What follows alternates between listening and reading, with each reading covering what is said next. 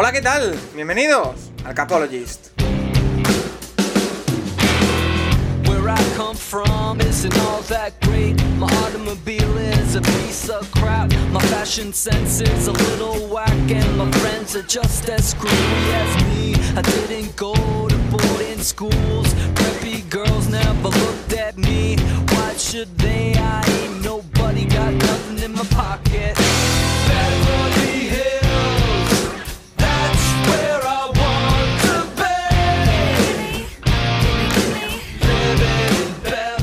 ¿Qué tal? Bienvenidos una semana más al Capologist, tu podcast sobre NFL más interactivo.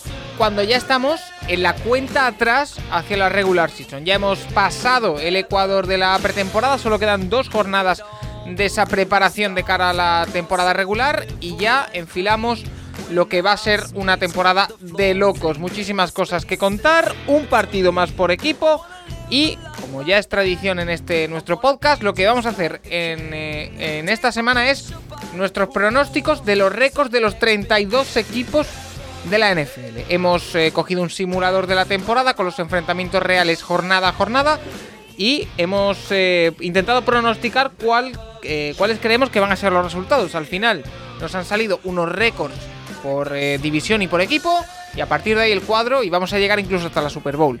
Eh, todo esto para que dentro de seis meses lo repasemos y nos riamos de nosotros mismos, básicamente. Pero también es una diversión que hacemos cada año en el Capologist y que esta semana pues vamos a repetir con, con Nacho y con, con Rafa. Además de eso, mucha actualidad que contar, muchas preguntas. Se nota que se, ya se puede casi tocar con los dedos de la mano la, temporada regular y hay ganas de NFL, hay muchas preguntas. Y por supuesto también en la parte final del programa hablaremos con Juan Jiménez, con nuestro QB Nerd, sobre todo lo que queráis saber eh, sobre quarterbacks, ofensiva y muchas preguntas sobre mariscales de campo en pretemporada, que hay, es de lo poquito que se puede analizar en profundidad. Así que vamos a pasarlo bien en el programa de esta semana.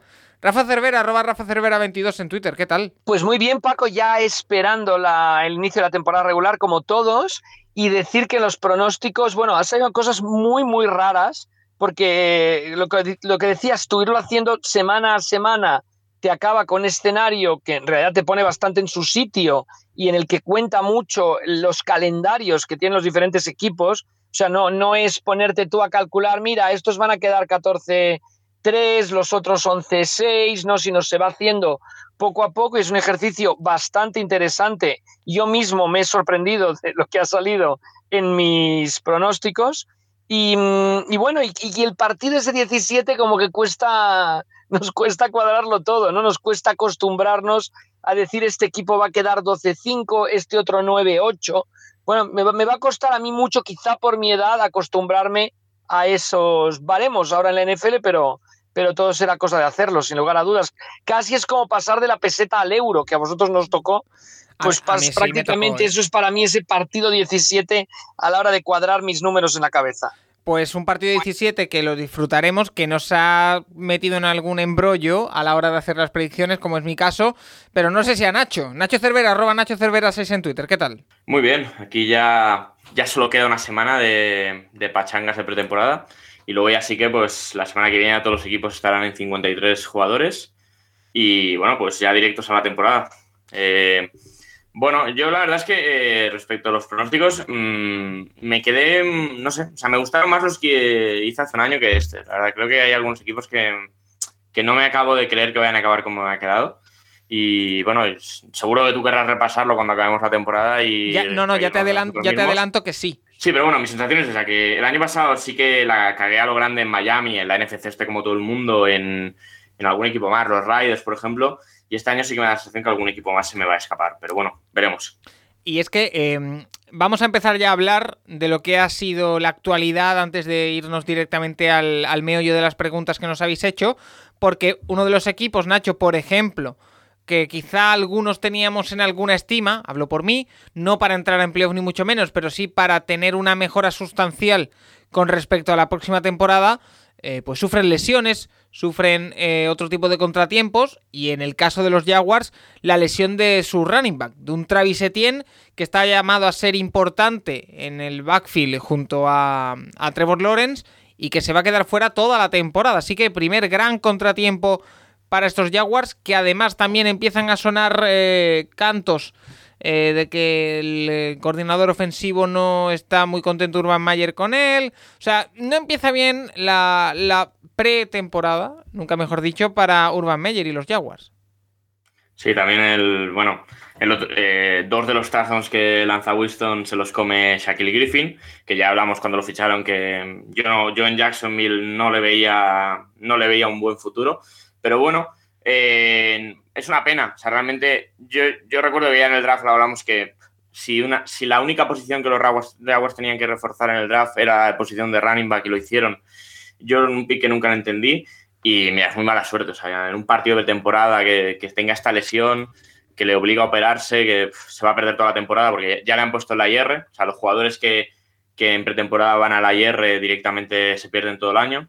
Para, para que un jugador pueda volver, eh, tiene que hacer el 53 y que después lo metan en la IR. Y entonces, eh, bueno, la IR eh, desde el año pasado, con todo el tema COVID, en vez de ser ocho semanas son tres, pero para poder, para poder hacer eso tienes que estar en rostro el día 31. Ahora mismo, pues si te meten, si te meten en esa lista pues a, 24 o 25 de, agosto, que es lo que estamos, pues ya te pierdes todo el año. Y Travis se tiene acabado ahí, se va a perder todo su año rookie. Eh, bueno, ya lo hablamos la semana pasada, que él era un caso excepcional, un running back excelente que se quedaba en la universidad su año senior y vamos a ver si nos ha equivocado en esa decisión. Pero bueno, para los Jaguars eh, yo tenía muy pocas esperanzas y luego lo hablaremos, pero a mí me queda un récord muy pobre en los Jaguars. Yo, para mi desgracia, eh, Rafa, yo tenía a Travis Etienne seleccionado en mi primera ronda de la Dynasty, porque me hacía falta un Paco, Paco, Paco, Paco, Paco. Y Tienes que hablar con el comisionado del Capology, esto no puede ser. Lo he gafado y no sé, por ejemplo, Asturias Cole, Rafa nos pregunta eh, que si hay algo que podamos ver en los Jaguars que sea positivo o tenga buena pinta, que después de todo lo que está pasando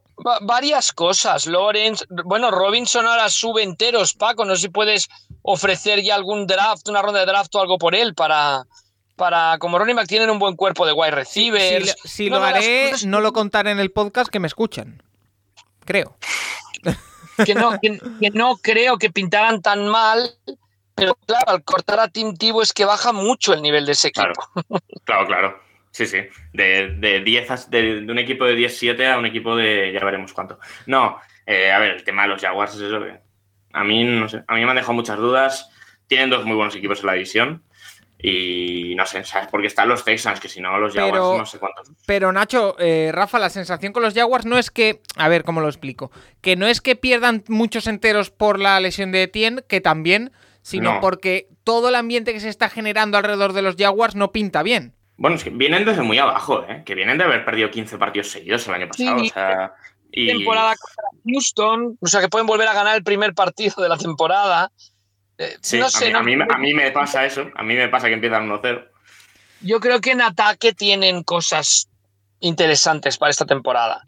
Vamos a eh, ver. Eh, creo. Sí, Rafa, viendo los partidos de temporada, la línea es. La línea ofensiva es muy, muy, muy justita. O sea, Lorenz va a correr por su vida este año.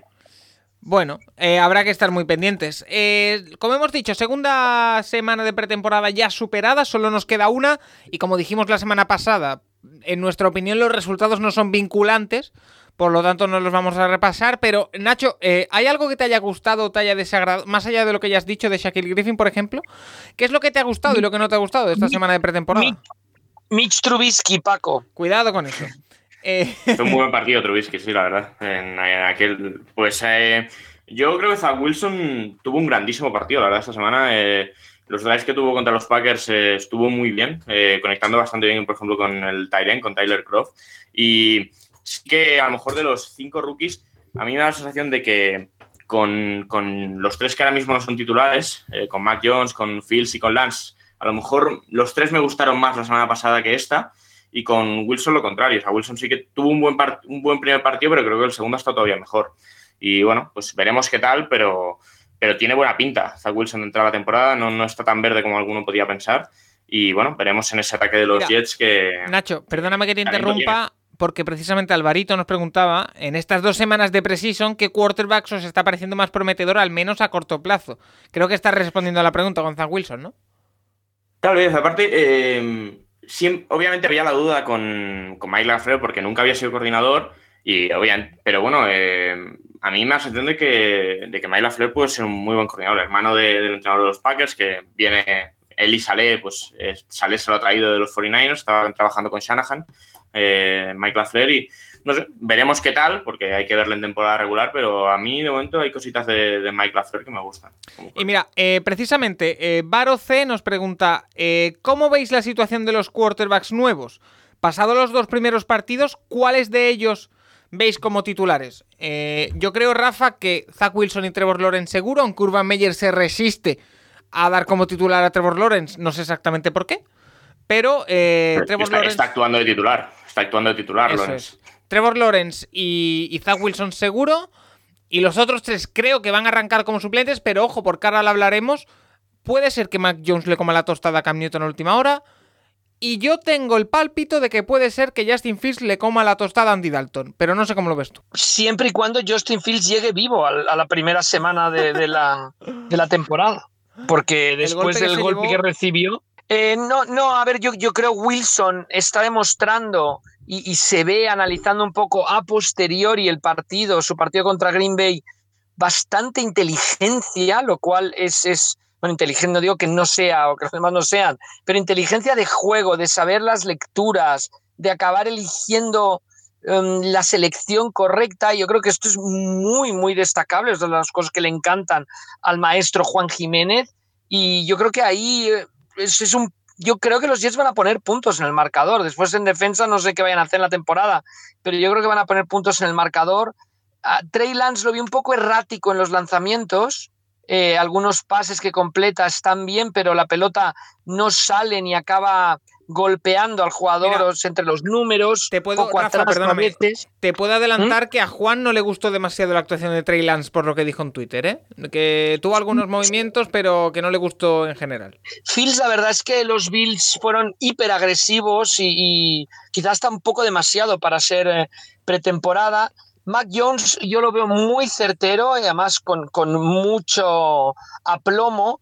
Si le critique el tema del brazo, yo se le criticaba a Brady en su tercera, en su cuarta temporada en la NFL. No digo que Mac Jones sea Brady, ni mucho menos, pero ojo que, que hay corebacks como Tom Brady, por ejemplo, como Chad Pennington en su momento, antes de las lesiones, que se les criticaba su brazo y al final el brazo no ha sido obstáculo, eh, sabiendo leer y sabiendo dónde poner los balones. Entonces, bueno, yo creo un pequeño resumen y, Trevor Lawrence, está claro que Trevor Lawrence va a ser titular, es que, es que Mincho ya lo hemos visto, o sea, si fuera Minshew fuera nuevo, lo hubieran fichado a otro sitio, pero ya lo hemos visto dos temporadas y Nacho, gracias a la inefectividad de Minshew, mantiene el pelo todavía, ¿no? Como después de la promesa que hizo la temporada pasada, eh, además nos ganó esa, esa apuesta por nueve, por nueve partidos, o sea que, que creo que no, no tendría sentido que Minshew saliera como titular de los, de los Jaguars. Es que, eh, Nacho, lo de Minshew es más bien una estrategia, o eso parece ser, para venderlo, ¿no? Para ponerlo en el ¿Pero a escaparate. quién? ¿Pero a quién lo...? No sé, mm, yo, bueno, no sé, pero yo no sé a quién te va a comprar a Minshew ahora, pero bueno. Eh, a ver, yo el tema, el tema del brazo de Mac Jones se compara mucho con el brazo de Brady. Yo creo que Brady tiene bastante más brazo que Mac Jones. A mí hay situaciones de, for- de, de situaciones que se le complican a Mac que eh, empieza a, a modificársele mucho las mecánicas, que tira mucho de cuerpo. No sé. A mí Mira, eso, pre- Mac Jones pre- me gustó más en el primer partido que en el segundo. Precisamente, eh, Nacho, Jaime Cuellar, porque es que me vais lanzando temas que se relacionan con preguntas, así que yo voy lanzando las preguntas y así las respondemos. Jaime Cuellar me dice, eh, después de ver los partidos de los Patriots y los snaps de Mac Jones, ¿no creéis que es un quarterback que alcanza a leer relativamente bien pero que le falta un poco de brazo? Estamos hablando justo de eso. Yo es que lo que le he visto a Mac Jones, que sí que es cierto que no le he visto todos los snaps de pretemporada, culpable, eh, es que eh, al final le falta eh, un poquito de, de brazo, como decís, pero también el, se, me da la impresión de que se ajusta bastante bien a lo que es el playbook de los Patriots. Le- no sé, le- Paco, yo creo que no, no tiene el brazo de Josh Allen, por supuesto. La pregunta aquí es, ¿el brazo que tiene es suficiente? Y esto lo vamos a ver, yo creo que sí, Bueno. yo creo que es suficiente. O sea, no, no, no, no estoy diciendo que ahora que va a ser la... Pero yo creo que sí que es suficiente. Eh, Nacho lo ha seguido más, ¿eh? O sea, Nacho lo ha visto más de cerca que yo. Claro, es que, eh, No. Nacho, lo que decíamos, al final, eh, si miramos la plantilla de los Patriots, han firmado este año a dos Tyrants muy potentes, han firmado a un solo receptor para ir en profundo y no parece que sea un equipo que, como decimos, vaya a jugar grandes fuegos artificiales. Para eso tienes dos quarterbacks que no son eh, grandes eh, lanzadores de bombas, como son Cam Newton y Mac Jones, pero Mac Jones parece un pelín más certero, al menos por ahora. Y mira que yo soy muy fan de Cam Newton. Pero lo que estamos viendo de Mac Jones, que recordemos siempre, ¿eh? de pretemporada no se pueden sacar grandísimas conclusiones, pero sí pequeños detalles.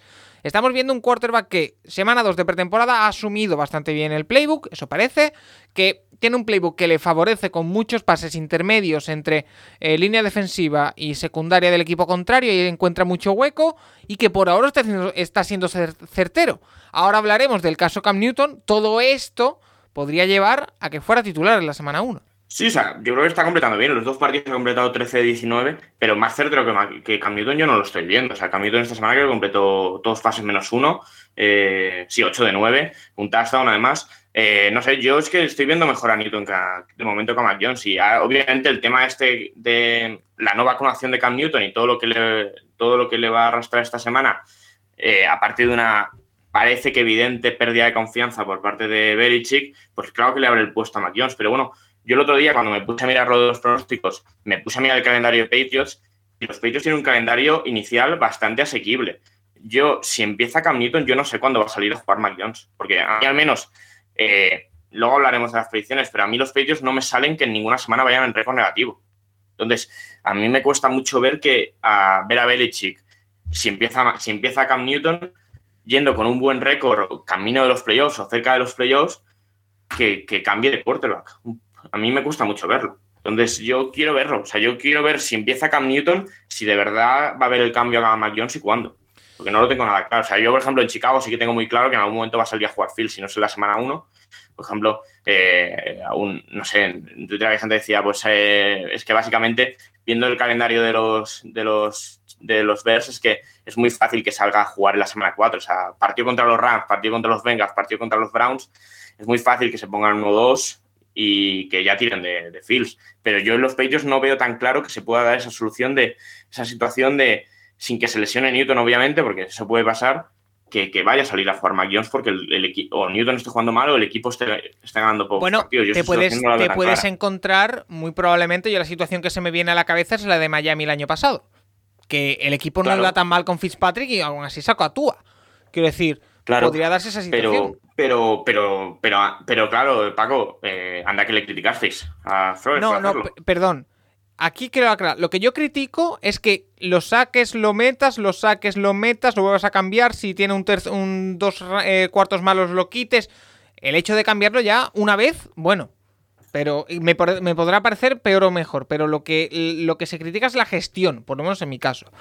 Em, a mí ya te digo eso, o sea, a mí no me sale, a mí me sale que los Patriots hagan con un récord positivo y que nunca van en un 50%. Entonces a mí no me sale que si Newton está jugando bien y se lesiona, no, no sé cuándo va a salir a jugar Mac Sinceramente, Mira, hablando, vamos a hablar de lo de Cam Newton porque eh, hay que aclararlo, porque estamos hablando de que Mac Jones podría ser titular, que le podría comer la tostada y empezar en la semana 1. Todo esto, ¿por qué? Porque es que la última semana lo que ha ocurrido, ahora me lo explicarás bien Nacho, es que eh, ha habido una especie de confusión en los Patriots con los protocolos de, ya lo hemos hablado, los jugadores vacunados, los que no, tienen que ir por un lado, por otro. Cam Newton no estaba vacunado y estaba formando parte del grupo de los vacunados, si no me equivoco, lo que hace que ahora tenga que estar, eh, o bueno, algo parecido, tenga que estar en cuarentena cinco días. O sea, va a estar cinco días sin entrenar con el equipo y esos son cinco días que pierdes en una altura muy difícil de, eh, la pretemporada. Eh, Nacho, me he equivocado en algo, creo. A ver, el tema principal es después del partido contra los Eagles, eh, Newton, Newton viaja por su cuenta en un tema personal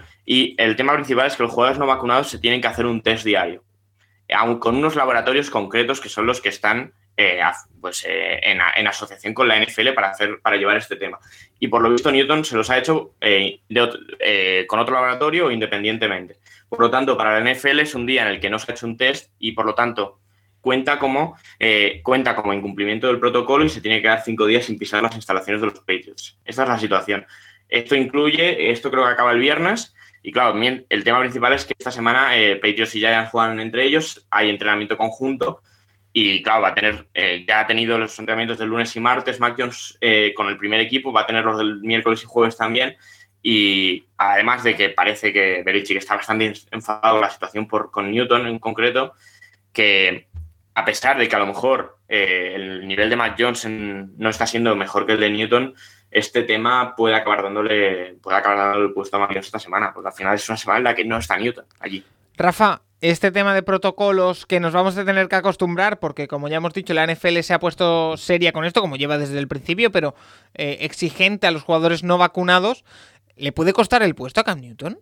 Sí, pero bueno, más que nada por, por, indisciplina, diría yo, porque si la NFL te dice a qué laboratorio tienes que ir a hacer el test y vas a otro, eh, no a qué laboratorio, con qué empresa de laboratorios, etcétera, no es que tengan que ir a un laboratorio concreto en todos Estados Unidos, sino me imagino que habrá varios pues ahí es donde, donde Newton ha incumplido y, de ahí esto. Vamos a ver qué ocurre, pero bueno, ya salta la primera chispa, por así decirlo.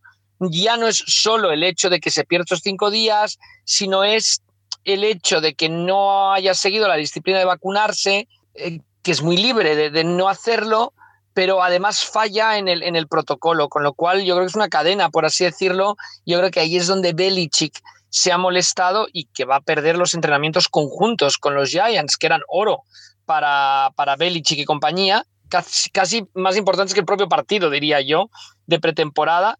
Vamos a ver qué ocurre, pero, pero sí ya salta la primera gran fricción, por así decirlo, mm, por el hecho de que haya jugadores todavía no, no vacunados en, en, la, en la NFL. Ahí lo tenemos. Y, por otro lado, entiendo, lo de los test diarios. si te hacen test aquí cuando vas a una residencia a visitar a tu madre, hoy en día, en estos momentos, pues yo creo que también es lógico, si el jugador no esté vacunado, que tenga que pasar esos, esos test diarios para mantenerse en la dinámica del equipo. Incluso lo ideal es que, ah, incluso los vacunados, pero bueno, eso ya es tema de, opinión. Eh, Gordo Escarlata, por ejemplo, nos preguntaba que si Cam tenía mucha mejor pinta que el año pasado y que si eso de jugar con eh, formaciones pesadas, con muchos Tyrens, con John Smith, con Hunter Henry y demás, eh, supondría más snaps eh, para Cam, habrá que estar pendientes a ver si primero si lo ponen que Paco, sí que me gustaría subrayar es el, el de momento, ella sé que en la pretemporada no enseñas nada, etcétera, el, el, el, el compromiso de los Patriots con el juego de carrera en esta pretemporada. ¿eh? Yo, creo que, yo creo que es muy fuerte y muy claro el compromiso con el juego de carrera y con un ataque más corto en los envíos. Yo creo que, que eso sí que podríamos sacar como, como resumen, por lo menos, de los dos partidos que hemos visto de los Patriots en la, en la pretemporada. Conclusiones que podemos empezar a sacar, nada definitivo, pero oye, eh, poquito a poco. Eh, otro tema de actualidad. Eh, hablábamos hace unas semanas de la lesión de Carson Wentz, que no se sabía cuál era su alcance, si iba a estar más tiempo, si iba a estar menos.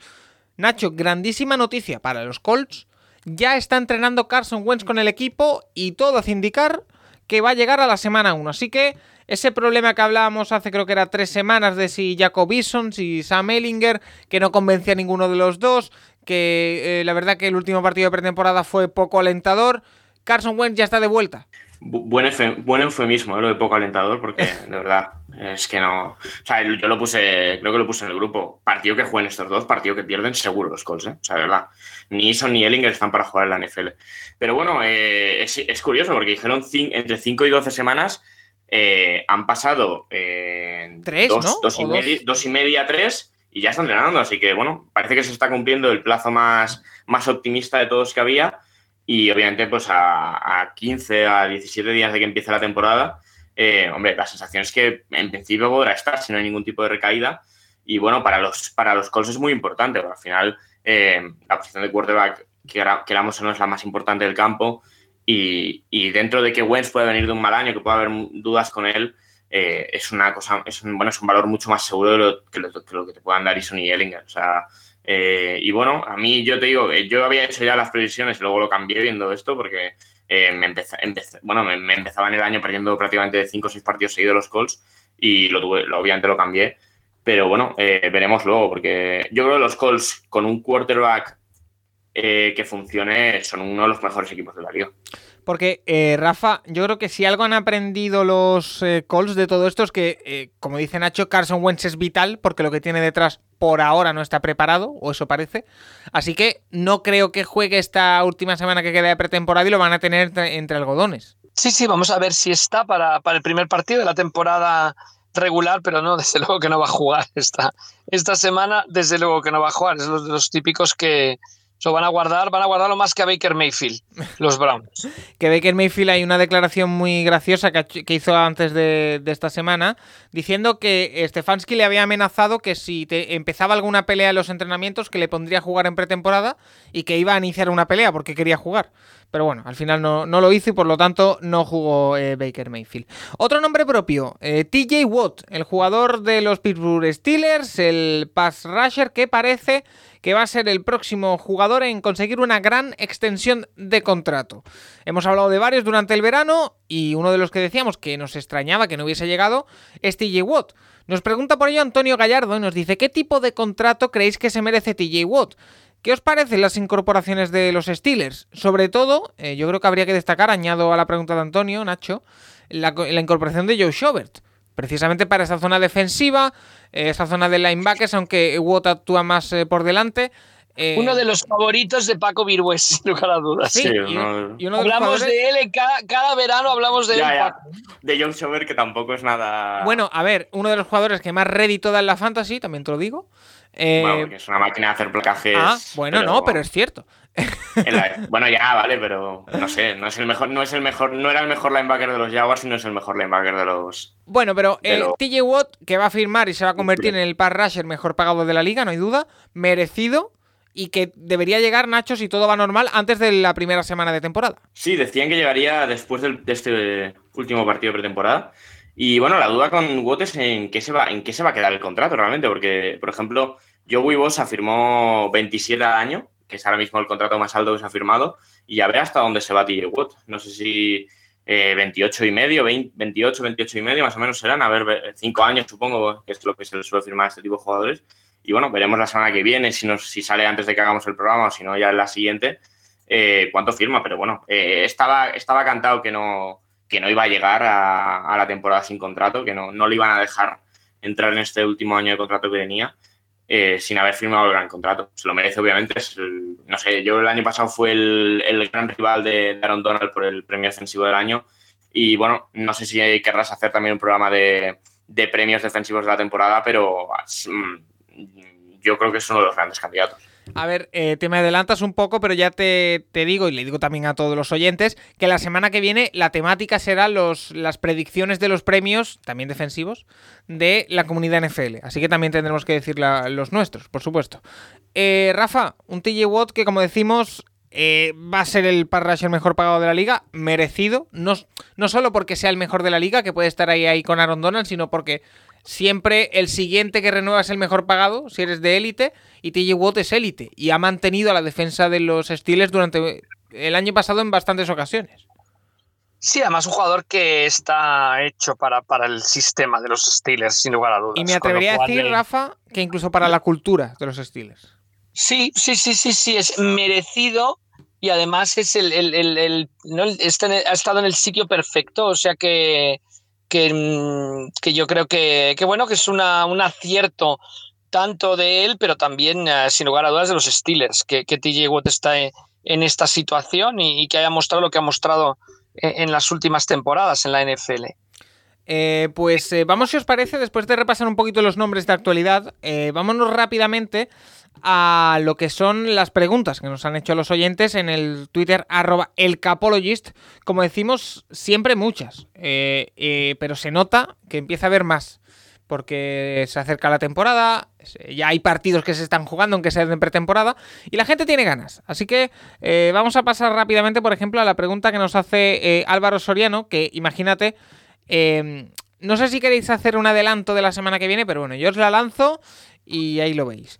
Eh, Álvaro Soriano nos dice, eh, casi todos imaginamos que el rookie ofensivo del año va a ser para Trevor Lawrence o Zach Wilson, aunque no perdería de vista a Najee Harris, dice, pero ¿a quién veis para el eh, rookie defensivo del año? Mis candidatos son Gregory Rousseau y Obusu Koramoa. Nacho, Gregory Rousseau, cuidadito con él, porque según lo que nos está llegando los informes, está haciendo una pretemporada increíble. ya lo dijimos en el proceso pre-draft, que es un jugador tendente a lesionarse, pero si no se lesiona, cuidadito. Bueno, es un, jugador que en college tuvo un gran año, en el que explotó para, un montón de sacks, pero que bueno, yo recuerdo que, por ejemplo, Running tenían bastantes dudas con él, sorprendió que salía en primera ronda. Yo, para mí, mi candidato principal no es ninguno de esos dos. Yo creo que, yo, bueno, yo creo que mi candidato principal es Jalen Phillips, el pass rusher de, Miami Dolphins, eh, que salió de la Universidad de Miami también, que fue pick 17 o pick 18 este año en el draft. Y bueno, pues eh, veremos, ¿eh? pero mm, creo que no ha hecho mucha cosa en pretemporada, apenas ha jugado, que es una buena señal, que va a ser titular seguramente. Y a mí me, bueno, yo creo que a mí me parecía el mejor. Tenía el problema de las conmociones, pero bueno, de momento en pretemporada creo que no ha tenido ningún problema serio. Vale, eh, más cosas. Eh, por ejemplo, eh, Rafa, ¿tú, te quieres, ¿tú quieres dar un nombre? Bueno, yo tenía todos apuntados aquí, MVP, Offensive Player of the Year, tal, pero como dices que es para la próxima semana. Guárdatelo. Pero bueno, me lo guardo entonces. Vale, pues la incógnita la dejamos en Rafa Cervera. Todo lo que quieras yo, yo optaría por un linebacker central de Washington. Ajá, vale. Ahí lo Ahí queda. Pero si queréis oír el nombre, la semana que viene, el Capologist. Eh, vamos con eh, más preguntas, porque, por ejemplo, Daniel Hay tantos, Paco, hay tantos linebackers interiores de Washington. Sí, hay unos cuantos. Daniel Aceituno nos dice, aunque en pretemporada no hay que reaccionar o sobre reaccionar, ¿no creéis que la cosa en Filadelfia pinta mal en general y en general y en particular para JJ Arcega Whiteside? Eh, Nacho, eh, me he puesto a mirar los números de JJ Arcega Whiteside en pretemporada, eh, porque no sabía qué había hecho. La verdad, no estoy siguiendo mucho a, Filadelfia. cero recepciones, cero yardas en dos partidos. No sé si ha tenido. dos targets. Dos targets. Antes has dicho que ya Alan Phillips era buena señal que no jugara porque iba a ser titular.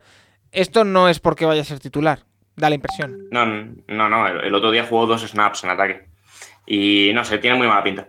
O sea, Arcega no tiene pinta que vaya a hacer roster. O sea, creo que la semana que viene hablaremos de, del corte de Arcega. Sinceramente, ¿eh? Pero, pero, eh, lo hemos hablado en otras ocasiones. El año pasado teníamos claro que no le salía rentable a Filadelfia cortarle. ¿Este año sí le saldría rentable? Sí, al final, Paco, es que es un salario muy bajo. O sea, al final estamos hablando de un millón y algo, los mínimos de veteranos son 700.000, 800.000. Es que no, realmente, y a partir, creo que ya a partir de este año ya empezaba a tener el contrato no, no garantizado, entonces es que no, y aparte es que el año pasado pues ya lo tenías ahí entre si era el sexto, si era el quinto, si te entraba como último receiver, pero es que me da la sensación que viendo, viendo el roster de los Eagles, que es que no, no es el sexto ni el séptimo. Rafa, teníamos la esperanza de que con eh, Doug Peterson fuera y la llegada de Nick Siriani, con un nuevo quarterback como Jalen Hurts, eh, fuera un nuevo comienzo para J.J. Arcega Whiteside. Por ahora en esta pretemporada no tiene pinta de ellos se está acabando la aventura de Arcega Whiteside en la NFL. Yo creo que Arcega Whiteside lo que necesitaría, pero no existe, es una liga como la NFL Europa en su momento, donde pudiera ir y volver a, coger confianza, volver a llamar la atención de los equipos de la NFL, porque sí que es preocupante cuando él, justo en, su pretemporada rookie, participa mucho en el ataque de los Eagles y, obtiene muy buenos números. Con lo cual, eh, sí, sí, yo, yo creo que o, atrapa ocho pases en el último partido de pretemporada o, como dice Nacho, mm, estará sin equipo. Luego ya veremos si se coloca en algún sitio o qué hace, pero estará sin equipo al, terminar esta pretemporada. O, bueno, o sea, no, no pasará el último corte de los Sigues. Y, eh, ya, te digo, Paco, que si hace roster es el último receiver del equipo es que a lo mejor, no le vamos a ver, ¿eh? Es que a lo mejor le conviene no hacer roster y que otro equipo le repesque. Pero la cuestión es, ¿le, podría repescar otro equipo? La duda es esa. ¿Hay algún general manager que siga confiando en él? O sea, a ver, al final, Arcega es una segunda ronda. Seguro que en aquel draft había equipos alrededor suyo de donde salió que lo tenían y a mí me salen varios equipos, me salen varios equipos que el cuerpo de receptores me parece que cabe Arcega de sobra.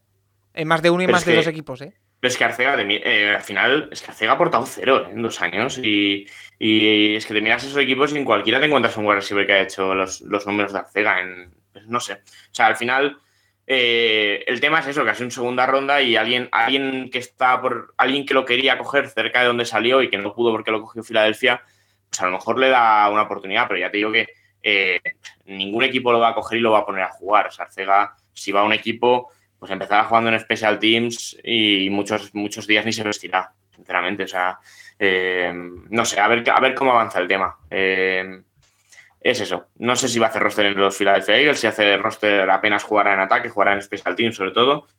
Y si no hace roster, pues, pues, a ver si alguien lo repesca. y si no, pues a un practice squad y, a, a, jugarse, bueno, a, ver si le dan un puesto durante el año porque hay alguna lesión o porque ese, ese día toque subir a alguien y no sé, la próxima season de verdad jugarse un puesto ya de verdad en la NFL o a casa. Esperemos que, esperemos que encuentre su sitio, por supuesto, Arcega Whiteside de la NFL, porque que a Arcega Whiteside le vaya bien es que nos vaya bien a todos, desde aquí, desde España, seguro. Eh, Serpico Data, nuestro amigo David Cons, dice: Muy buenas, eh, he podido ver todos los snaps de Tua Togo Bailón esta pretemporada y sinceramente me ha transmitido excelentes sensaciones. Creo que podremos asistir a una gran temporada en su año sophomore. ¿Qué opináis al respecto? Gracias. Eh, lo hemos hablado, Rafa, más de una vez. El tema Tua tampoco creo que haya mucho nuevo que aportar. Si le dan tranquilidad y parece que se recupera de esos eh, problemas físicos que ha, ido acumulando y, le acomodan un poquito el playbook, hay quarterback ahí. El tema es si pasa todo eso.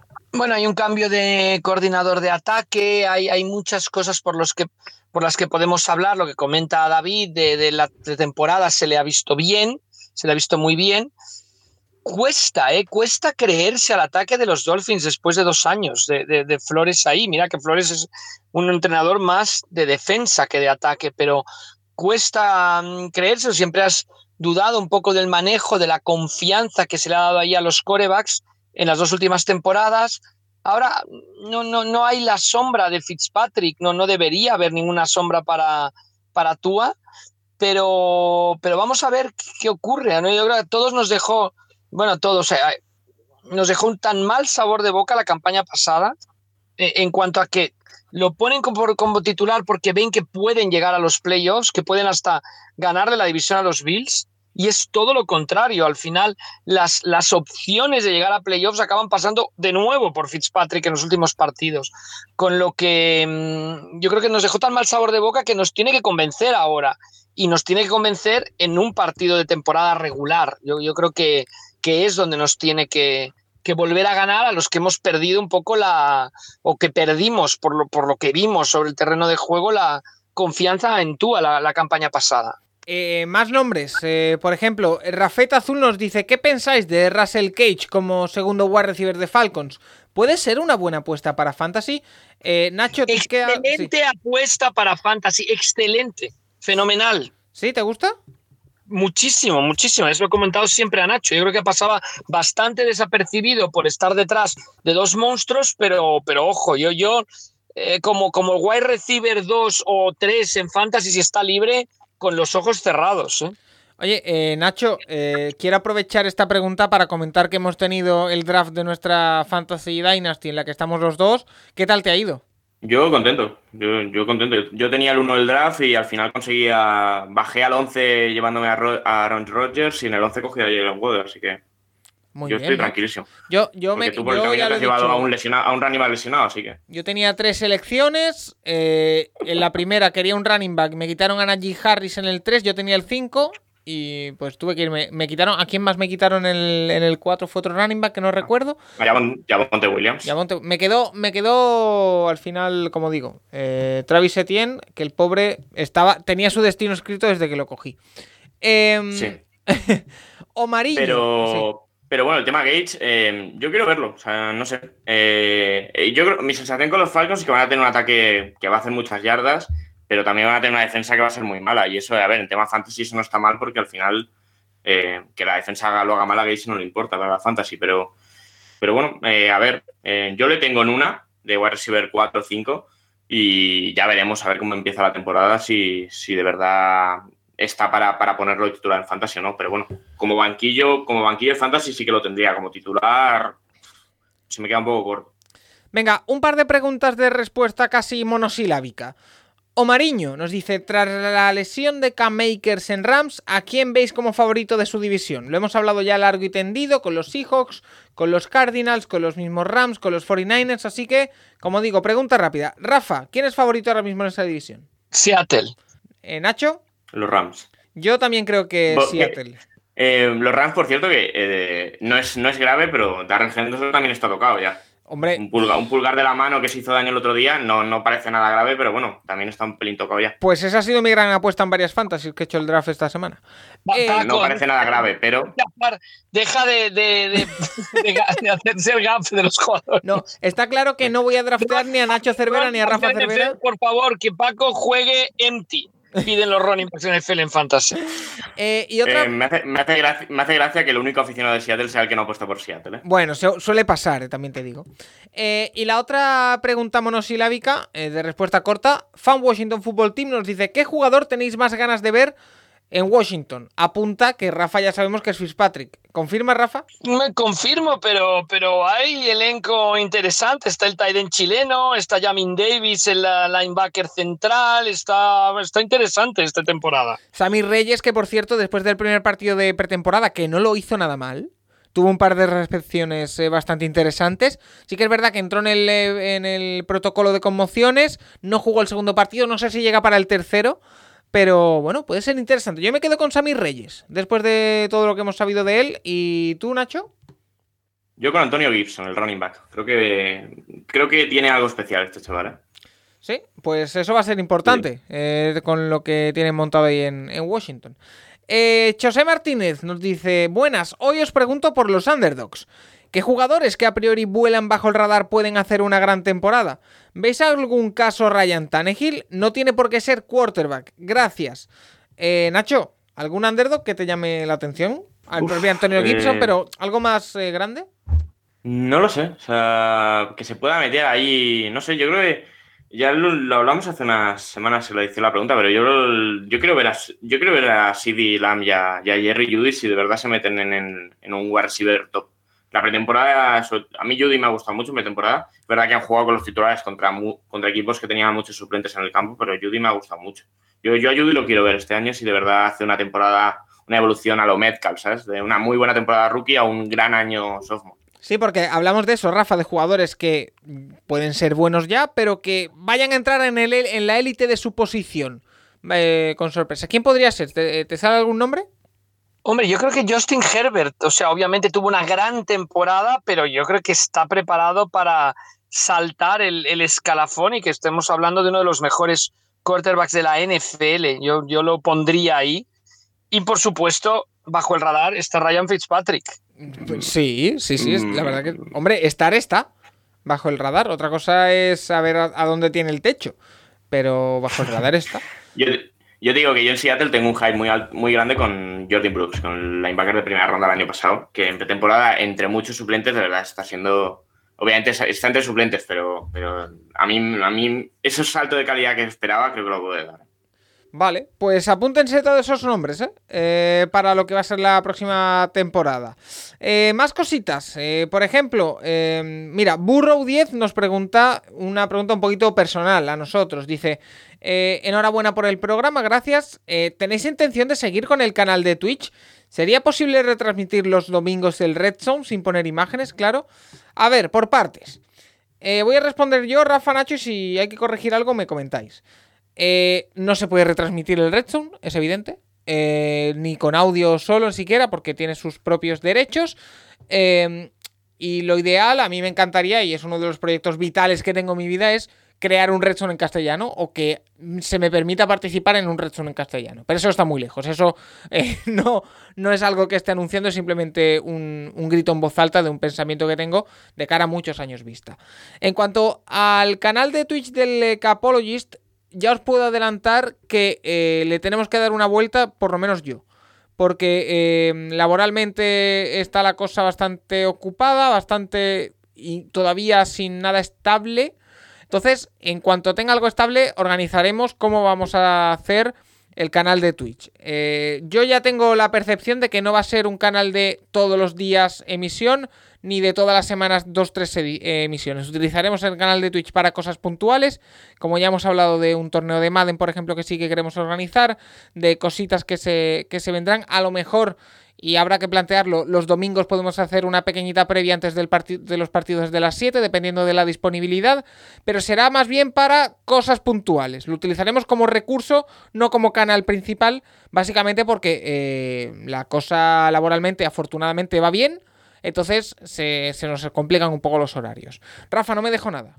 No, no, no, no, al, al, contrario, de momento, ¿no? Ya lo hicimos en el draft, es una cosa puntual para momentos puntuales. Eh, y veremos si va incrementándose, pero, pero no, no, en lo absoluto, Paco. Vale, pues ahí dejo. Eh, también os digo, todas las ideas que tengáis, que, que, de cosas que creéis que podemos hacer en nuestro canal de Twitch, por supuesto, dejádnosla en nuestro Twitter arroba el y las atenderemos eh, gustosamente. Si las podemos hacer, las haremos. Si no, pues eh, le daremos una vuelta. Así que a ver si, si podemos hacer alguna cosa con, Twitch. Que la experiencia fue muy positiva. Vuestra respuesta fue increíble. Así que tenemos muchas ganas de, de seguir haciéndola. Aunque, evidentemente, como decimos, llegaremos hasta donde nuestras limitaciones temporales eh, nos dejen. Eh, más cositas, por ejemplo, Pedro Nieto y Patrick Haas nos preguntan por cosas relacionadas con el training camp. Yo os las traslado y, y vosotros me decís. Pedro Nieto nos dice, eh, quería saber si los training camps son como los stage eh, que hacen algunos equipos de fútbol europeo en pretemporada, en el que se van a algún sitio más aislado y entrenan, conviven e incluso duermen, o simplemente se hacen en el campo de entrenamientos eh, habitual. Rafa, si no me equivoco, aquí los jugadores van al campo de entrenamiento, vuelven a su casa y ya está, no es un stage de pretemporada de 15 días concentrados. Sí, pero la, pregunta es muy buena porque ha, ido cambiando. Yo estuve la, el, el, gran gozo, ¿no? la gran satisfacción de estar en 1993 en el training camp de los Pittsburgh Steelers y en el training camp de los, de los San Francisco 49ers, y en aquella época sí que se iban a un sitio apartado. De hecho, los Steelers lo mantuvieron hasta hace dos años y han tenido que renunciar a ello por el COVID, pero yo creo que siendo el tipo de equipo que son, tan familiar, tan de la comunidad, me parece que quizá vuelvan. Los Steelers en concreto iban a la Trove, más o menos a una hora de Pittsburgh, en Pensilvania, a St. Vincent's College, una, una universidad muy pequeñita, donde veías llegar a los jugadores literalmente con su radio y nada más, o sea, a, a vivir eh, como, como estudiantes que empezaran la carrera, compartir habitación entre dos, bueno, o sea, era, era, era bueno, bajar un poco a, a, los orígenes, ¿no? Ahí, y los, los 49ers lo hacían en Sacramento en aquella época. Hoy en día las instalaciones de los equipos han mejorado tantísimo que la gran mayoría de los, de los clubes de NFL no ven sentido a irse fuera, sino es como dices, oye, que vengan aquí, entrenan y hacen la pretemporada aquí mismo o en, unos en un um, centro de entrenamiento que esté muy cercano a al, donde trabajan cada día. Pero, pero sí, los Steelers, justo a raíz de la pregunta de Pedro, estuve mirando y sí que quieren mantener aquello donde había hasta un día, un día abierto al público, que simplemente eh, estaban los jugadores firmando autógrafos prácticamente todo el día de, del inicio del, del, training camp ahí en la Trove en, en Pensilvania. Y... Pero esto se sigue haciendo, ¿eh? Esto se sigue haciendo. Por ejemplo, el que esté viendo el Hard Knocks de, de los Cowboys, el, el, terreno en el que están los Cowboys entrenando no, no es sociedad deportiva, ¿eh? O sea, no, no es así la ciudad deportiva de los Cowboys, no, que, que está ahí rodeado de casitas que a la que a un corte de los, de los Cowboys se le vaya el brazo, acaba un balón en el, en el salón de, de alguien, ¿eh? Esa no es la ciudad deportiva de los Cowboys y en bastante hard se ve. Yo recuerdo de los Rays también, que se iban a, a, otro sitio tres semanas y luego volvían ya para la última semana, así que, que a su zona de entrenamiento real. Y, y es curioso, está bien. Eh, bueno, es para salir un poco de tu zona de, de confort y para, para, el training camp está bien. Luego ya para la temporada sí que vuelven a, sobre todo los Cowboys que tienen, tienen una ciudad deportiva alucinante montada. Allí obviamente va a hacerla, pero, pero ahora mismo no están allí. Oye, eh... contestando a la pregunta de Pedro, eh, o sea, eh, antes lo hacían prácticamente todos los equipos y ahora ha ido, cada vez lo van haciendo menos equipos, pero todavía se sigue, se sigue estando en práctica. Vale, y también nos pregunta Patrick Haas si los jugadores que no entran en el roster final de 53, eh, si cobran algún sueldo, Nacho. Si es así, si esa cantidad entra en el total del Capologist del equipo. Eh, corrígeme, pero creo que no cobran nada si se quedan fuera del equipo. O sea, durante el training camp cobran dietas. Es decir, eh, por estar allí sí que se les da un mínimo sueldo. O sea, a los, de, a los que no llevan ni un año de servicio, o sea, que tienen cero temporadas completadas, 1.500 dólares a la semana, y a los veteranos 2.000 dólares. Es decir, tienes a Aaron Rodgers cobrando 2.000 dólares por estar estas semanas en, concepto de dietas, pero no entra dentro del sueldo ni dentro del cap del equipo. Y luego a los cortados pues se les da una indemnización también, de su, una indemnización porque son todas muy pequeñas, obviamente, y no entran dentro del límite salarial del equipo. Nuestro amigo FanFH34 Mariners, como siempre, nos deja sus eh, preguntas, nos recuerda que tenemos un acertijo pendiente. Son ya varios, así que eh, si me lo recuerdas cuáles te lo agradecería porque son unos cuantos. Y nos hace dos preguntas. Una dedicada especialmente a Nacho, que dice, si a los griegos se les llama helenos, ¿habrá muchos helenos en el monte de Santa Elena? Y me dice que tú sabes dónde está, Nacho. Explícate, por favor. No tengo ni idea dónde está el monte de Santa Elena.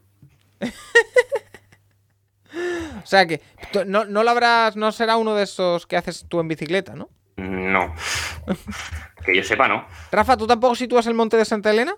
Mm, no, lo siento, Ah. siento muy mal en geografía. Espera, espera que Nacho lo ha encontrado, creo. No, este, eh, que, está, que está al lado de Seattle. Ah, ahora, ahora, ahora. Es que no, no da puntada sin hilo, reitero. Eh, y la No, otra al, lado de pregunta. Sea- al lado de Seattle son 300 kilómetros o 400, eh, tampoco es tan cerca. La otra pregunta es, si Packers tuviese una mala temporada, ¿la Flair podría perder su puesto? Y habla de mala en, en plan 7-10. Es que, eh, Rafa, eh, lo hemos dicho ya alguna vez, o no sé si lo he dicho en el programa o lo he dicho a vosotros solos, es que los Packers mm, veo factible una temporada en la que todo implosione los Packers y acaben, no sé si 7-10, pero que no sea una buena temporada en los Packers. No creo que eso le costase el puesto a la Flair, pero la, la pregunta yo creo que es válida. No, la pregunta es buenísima porque está claro con todo lo que pasa ahí dentro, qué ocurre. Ya, ya no digo que queden 7-10, qué pasa si quedan fuera de los playoffs, por ejemplo. Pero, Pero- pero no, yo creo que lo, lo deberían mantener sin lugar a dudas. Pero, pero, pero yo creo que la, la pregunta está muy bien. Yo creo que, que- que pega justo en el, en el, ah, ¿no? en el, en el corazón, ¿no? Es un dardo ahí al qué, qué ocurriría con estos Packers con después de lo, de lo grande, las excelentes, ¿no? 26 victorias en temporada regular en dos campañas de, de Lefler, pero ahí el, el- el- el listón está altísimo, especialmente después de, de cómo se perdió la final de conferencia la temporada pasada, de lo que ocurrió con Rodgers, de que obviamente Brady los mira un poco por el retrovisor. Y, y yo creo que, mm, que la, por eso por la pregunta está muy bien, pero yo creo que no debería perder el puesto. Nacho, ¿estás de acuerdo? Un, un- entrenador que gana 26 partidos en dos años y llega a dos finales de conferencia tiene margen para ganar 7 partidos si quiere durante 5 años seguidos. Y no le van a echar en ninguna de esas 5 temporadas.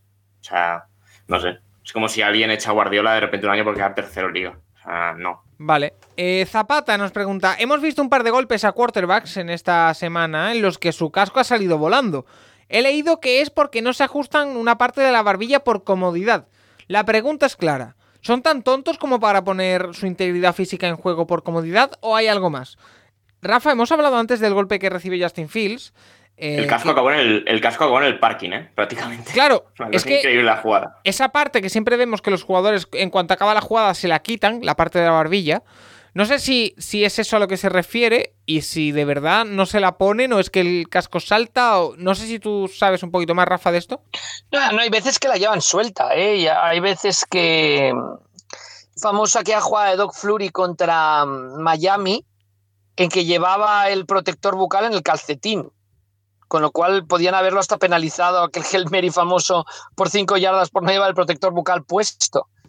Bueno, hay veces que prima para ellos el, el- resultado. Me recuerdo corebacks con máscaras muy pequeñas. Joe Theismann llevaba solo una, una en la máscara solo una llevaba la máscara de kicker, por ejemplo, cuando jugaba. Bueno, yo creo que no no no, creo que un coreback salga al campo pensando que le van a partir la cabeza. No, entonces, por eso, sí, es una imprudencia, sí, pero no creo que salga al campo pensando que le van a partir la cabeza y de ahí que, que, no tome a veces unas precauciones que debería tomar y que por reglamento estaría obligado a tomarlas. Otra cosa es el golpe que recibe Fields, que, que es. es, que es claro, es Que por cierto, el, golpe, también, ¿no? O el golpe es muy duro. ¿eh? No, no recuerdo el nombre del jugador que le da, que después declara que bienvenido a la NFL y todas esas tonterías. Pero el golpe que recibe Fields es muy grande, Nacho. ¿eh? Es que le da de abajo arriba en el casco, se lo saca prácticamente de la cabeza. ¡Wow! Sí, sí, bueno, pero el, el- de los comentarios de Bienvenido a la NFL era el wide receiver de Fields. No era el tío que le hizo el. el Ah, bueno, bueno, pues-. Sí, no. Eh, bueno, no sé. Fields es verdad que le ves en los calentamientos y esto y lo lleva descordado y tal. Y no sé. Curioso, ¿eh? Es verdad que el golpe, pues es, es que, bueno, es falta clarísima. Pero, pero sí es verdad que también recuerdo, creo que hay un, hay un sneak de Is, aunque el tío se tira ahí en medio y sale sin casco. que dices, muy bien. Pero, pero no sé. O sea, es curioso. Y es una cosa que, deberían mirarse bien los jugadores porque un gol, ya el golpe que te pegas contra el suelo sin casco hace daño como para encima, si encima se te cae alguien que pesa 130 kilos. Encima. Sé. Eh, Vale, Eh, Miguel Fernández Bello nos dice: el coordinador ofensivo transmite las jugadas de ataque al quarterback. ¿El coordinador ofensivo a qué jugador transmite las jugadas? ¿O se las comunica a todos? Eh, Rafa, si no me equivoco, y según lo que yo he aprendido en este programa, el Capologist, suele ser al middle linebacker. Sí, el, el middle linebacker, y son, si son dos, el que es más middle todavía de los dos, más interior. ¿Por qué? Porque está en medio, es un poco como el capitán de la defensa, él está en medio del meollo, puede ajustar y es el que lleva la voz cantante siempre. La, de ahí, una de las importancias eh, inmensas de, de un uh, middle linebacker y donde Seattle, por ejemplo, tiene a un coreback defensivo sobre el terreno de- de juego, siempre en Wagner. De acuerdo. Más preguntas. Eh, Víctor nos pregunta, eh, ¿cuáles serían los equivalentes de la NFL de los principales equipos eh, de fútbol españoles? Sobre todo de mis dos equipos, Atlético de Madrid y Buffalo Bills. Gracias. Eh, pues mira, la primera comparación me parece que la has hecho tú, Víctor. Atlético de Madrid y Buffalo Bills yo lo compro bastante. No sé tú, Rafa. Bueno, los Atlético de Madrid eran, son los indios y los de Washington eran los indios. Entonces, no, no sé, no sé. Sí, pero Yo en cuanto, en cuanto a Madrid equipo... ha ganado más que. ¿Eh? En cuanto a equipo, un equipo que ahora vuelve a estar al alza después de haber pasado una época bastante Sí, baja. y pero que los Bills no han ganado nada y el Atlético de Madrid sí que ha ganado ligas, aunque es cierto Pero, que ha pero la perdido. Champions, ¿no? Pero ha perdido La dos Champions. Champions. Que el- Vale, pues muy bien, lo, lo compro, perfecto.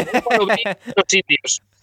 Vale, ¿y, de, ¿y del Real Madrid, por ejemplo? Bueno, el Real Madrid siempre lo compararía yo a los Cowboys, Sí. porque son el equipo de América y el Real Madrid, pues un poco el equipo de España, digamos, el equipo que, que dio gloria al principio al fútbol español en Europa, etcétera. Entonces yo lo compararía, yo creo que la comparación vale perfectamente. Y, y, y el Fútbol Club Barcelona, pues la, la gente lo, lo ligaba más un, un poco a los 49ers, ¿no? De aquella época dominadora de, Me- de, de Montana, Messi, por ejemplo Sí, eh, quizá de los Patriots con, con un Brady, o sea, un equipo más que emerge, pero no, no, no había tal rivalidad entre los, entre los Patriots y los Cowboys anteriores. Es, es muy difícil colocarlos, es muy difícil compararlos, pero quizá que esos Cowboys 49ers, mm, yo creo que podría ser una buena comparación. Oye, ¿y me compráis una comparación, Nacho, eh, Sevilla Fútbol Club Seattle Seahawks o no me la compras? Sí, No sé. yo pensé que ibas a decir Sevilla Fútbol Club Cleveland Browns. No, no, no, porque no Mm. vienen de tan abajo. Bueno, viene de abajo el Sevilla, pero lleva más en, en la élite. No, no me la compras, Nacho, no te veo muy convencido. Mm, no, eh, la verdad es que no. ¿Con quién No sé, no compararías sé. entonces al Sevilla, por ejemplo? Es que me parece muy difícil, porque al final es que en, en la NFL una estás arriba y a los dos años es el peor equipo de la liga. En España, en el buen fútbol, esto no va a pasar nunca. Ya. Entonces, que no. Las comparaciones fútbol-fútbol americano me parecen muy complicadas y Es, muy es puro juego. Es para divertirse Sí, un poquito. pero, pero bueno, no sé. Eh, mira, una pregunta interesante que nos hace Matrioska, pero me la voy a guardar para la parte de Juan Jiménez, porque nos habla de los quarterbacks, que cómo cambia el jugar con público y no haberlo y haber jugado sin público durante un año. Eh, y también otra de Jordi Sánchez, así que eh, nos vamos a Las Fumble, que nos dice, muy buenas, a raíz del tema de la semana pasada sobre el college football, un podcast que eh, debo reconocer, y, lo voy a hacer aquí, que ha tenido mucha eh, mejor acogida de la que me esperaba. Me esperaba que al centrar el programa en college y no en NFL iba a tener eh, menos escuchas y ha tenido las mismas que el resto, así que os lo agradecemos. Eh, ¿Qué conferencias recomendaríais seguir esta temporada y qué equipos serían los más vistosos? Gracias. Yo mi aportación, a la espera de ver lo que son, porque han tenido varios cambios en, en el ataque, yo siempre recomiendo el mismo. North Carolina. Equipo vistoso, ¿eh? No que sea bueno o malo. Vistoso North Carolina, pero Nacho. Bueno, al final lo más fácil siempre es seguir las conferencias que están más en el este. O sea, al final eh, vas a ver muchos partidos de Clemson a las 6 de la tarde, mientras que los de USC pues te los vas a comer a las 3 de la madrugada, 2 y media. Y tipo horario, pues Lakers, Golden State Warriors en la NBA, que son horarios muy, mucho más complicados para seguirlos en directo. En cambio, pues no, no sé, voy a mirar a, a qué hora es el, a qué hora es el partido entre, entre Clemson y Georgia de, dentro de dos semanas, pero, pero será a las 6 o a las 9, ¿eh? no, no será más tarde. Aprovecho, aprovecho mientras para preguntarle a Rafa. ¿Qué equipos te apetecen, Rafa? ¿Y qué conferencias recomiendas? Hombre, las conferencias yo, yo seguiría la Southeastern, que están Alabama, Georgia, Louisiana State, etcétera, que siempre hay una gran pugna por, por hacerse con esa, con esa conferencia y la Big Ten, sin lugar a dudas, con, con Penn State, siempre Ohio State el, el, favorito, pero bueno, luego hay otras universidades muy potentes. Y en cuanto a vistosidad, te compro lo de North Carolina. Yo creo que North Carolina y Clemson pueden tener ahí duelos interesantísimos en la costa del Atlántico y también dentro de espectacularidad la Big 12, que es una, es una conferencia donde prácticamente no existe la defensa y donde hay que ver a Oklahoma esta temporada. Vale, eh, Nacho, ¿has encontrado el horario? Sí, ese es, a, la una y media porque es el partido estelar del día, pero Clemson tiene la mayoría de partidos a las 11 o a las 10 de la noche, que es un horario, pues, básicamente en el, en el, que juegan los equipos del oeste de la NFL. Pero, por ejemplo, Ohio State juega muchas semanas a las 6 de la tarde también, que es una grandísima universidad. Alabama también juega muchas veces a las 10 de la noche, mientras que verte un partido de eso, de USC, de UCLA, de Oregon, son horarios mucho más complicados. Y la última pregunta, antes de irnos con los eh, pronósticos de la temporada, esos récords de los 32 equipos. Eh, Jordi Sánchez, si un jugador recién salido del draft y antes de haber firmado su contrato se lesiona de mucha gravedad, ¿tiene garantizado el sueldo? Al ser lesión en su casa, ¿es lo mismo para cobrarlo dados los últimos casos? ¿Tendría problemas a la hora de negociar sin bonus y demás? Eh, Nacho, corrígeme, pero si no tiene firmado nada, no cobra nada. Bueno, habría que verlo al final. Eh, Seguro, temas seguros y demás, pero. Bueno, hay que ver la ronda en la que sale. Obviamente, en primera ronda suele, suele garantizar el contrato entero. O prácticamente. La mayoría de jugadores de primera ronda garantizan aquí el contrato te habla, entero, Aquí te habla antes de firmar, ¿eh? Claro, pero es que ¿cuándo ha pasado eso? Es que no. Estoy planteándomelo, pero. Pero bueno, obviamente. Eh, saliendo del draft, es que sí que hay jugadores que llegan al draft lesionados. O sea, bueno, el propio, el propio Lawrence este año llegaba con una, con una lesión de codo que no es grave, pero eh, de hombro, creo, ¿no era? O de codo. Pero, pero bueno, yo recuerdo Jeffrey Simmons, el que está en Tennessee Titans, que, hace un par de años fue primera ronda, eh, preparando la combine se partió los ligamentos eh, y no tuvo problemas para firmarlo. luego el contrato, o sea, en sentido, sí que obviamente está el tema de pues lo que le ha pasado a Akers, que sí que si, entre, si te lesionas entrenando fuera de las instalaciones, pues vas a acabar en la lista de non-football injury y el contrato, el, el digamos, el, salario base que tengas asignado a esa temporada lo puedes perder, sí. Pero, pero el tema es ánimos, yo esto, pues eh, la negociación de tu la negociación entrará y pues que bueno, es eso. Yo no he visto nunca a un jugador pasado el draft lesionarse antes de firmar el contrato. Bueno, pero sí está bien saber qué pasaría. Así lo aclaramos, porque al final eh, eh, puede haber muchos supuestos, en la NFL puede pasar absolutamente de todo. Rafa, eh, ¿Estás preparado para los pronósticos? Mm, bueno, estoy preparado. Lo que no, que no sé si la preparación ha sido la adecuada, pero, pero bueno, yo creo que valdría la pena, Paco, que explicaras, no es que esté eh, iniciando ya con excusas, pero que explicaras cómo se hace, porque y es un ejercicio muy interesante y hasta le recomendaría a nuestros oyentes a seguir este sistema porque se sale de todo lo que uno pudiera planificar eh, le pongo una victoria a este, se la quito al otro, etcétera. Y, sobre todo abre un, hueco muy grande entre los equipos que uno cree que van a ir bien y los que van a ir mal. O sea que generalmente tú piensas que siempre va a ganar el que va a ir bien y, siempre hay sorpresas, siempre en casa gana alguno que está por debajo en récord a uno que está por arriba, pero mm, sale lo que sale y ahora, ahora, ahora lo, lo, lo explicaremos. Solo lo he hecho una vez yo, también solo lo he hecho cuyo nombre es Mariano y apellido Tobar, que, que, lo hacía ocho veces hasta que ya sentía que le salía un poco lo que, lo que él había estudiado. ¿no? Yo lo he hecho muy de, de feeling y, bueno, es que los resultados son escandalosos, ¿eh? ya los verás. Pues vamos, a pues vamos a hacer una pequeñita pausa y vamos con ello. Recuerda que puedes escribirnos a nuestro Twitter arroba elcapologist para sugerirnos, preguntarnos lo que quieras cada semana.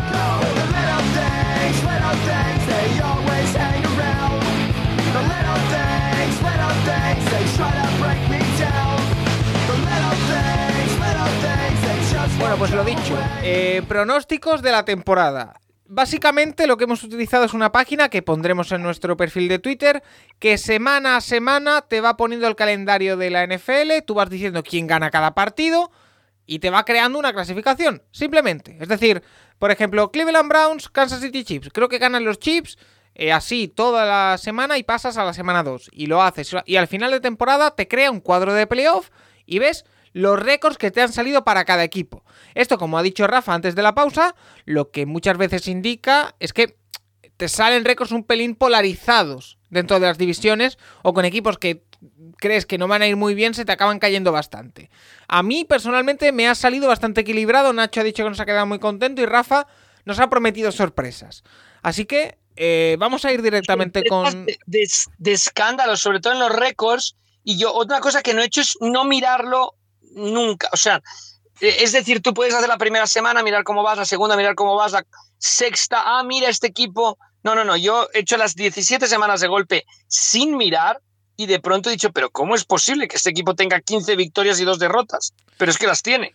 Pues... Entonces, bueno, imagino que será porque el calendario no es complicado o porque no sé. Pero bueno, no, eso es muy interesante. Si os parece, vamos a empezar por la americana eh, y nos vamos a ir a la americana oeste. Para empezar, por ejemplo.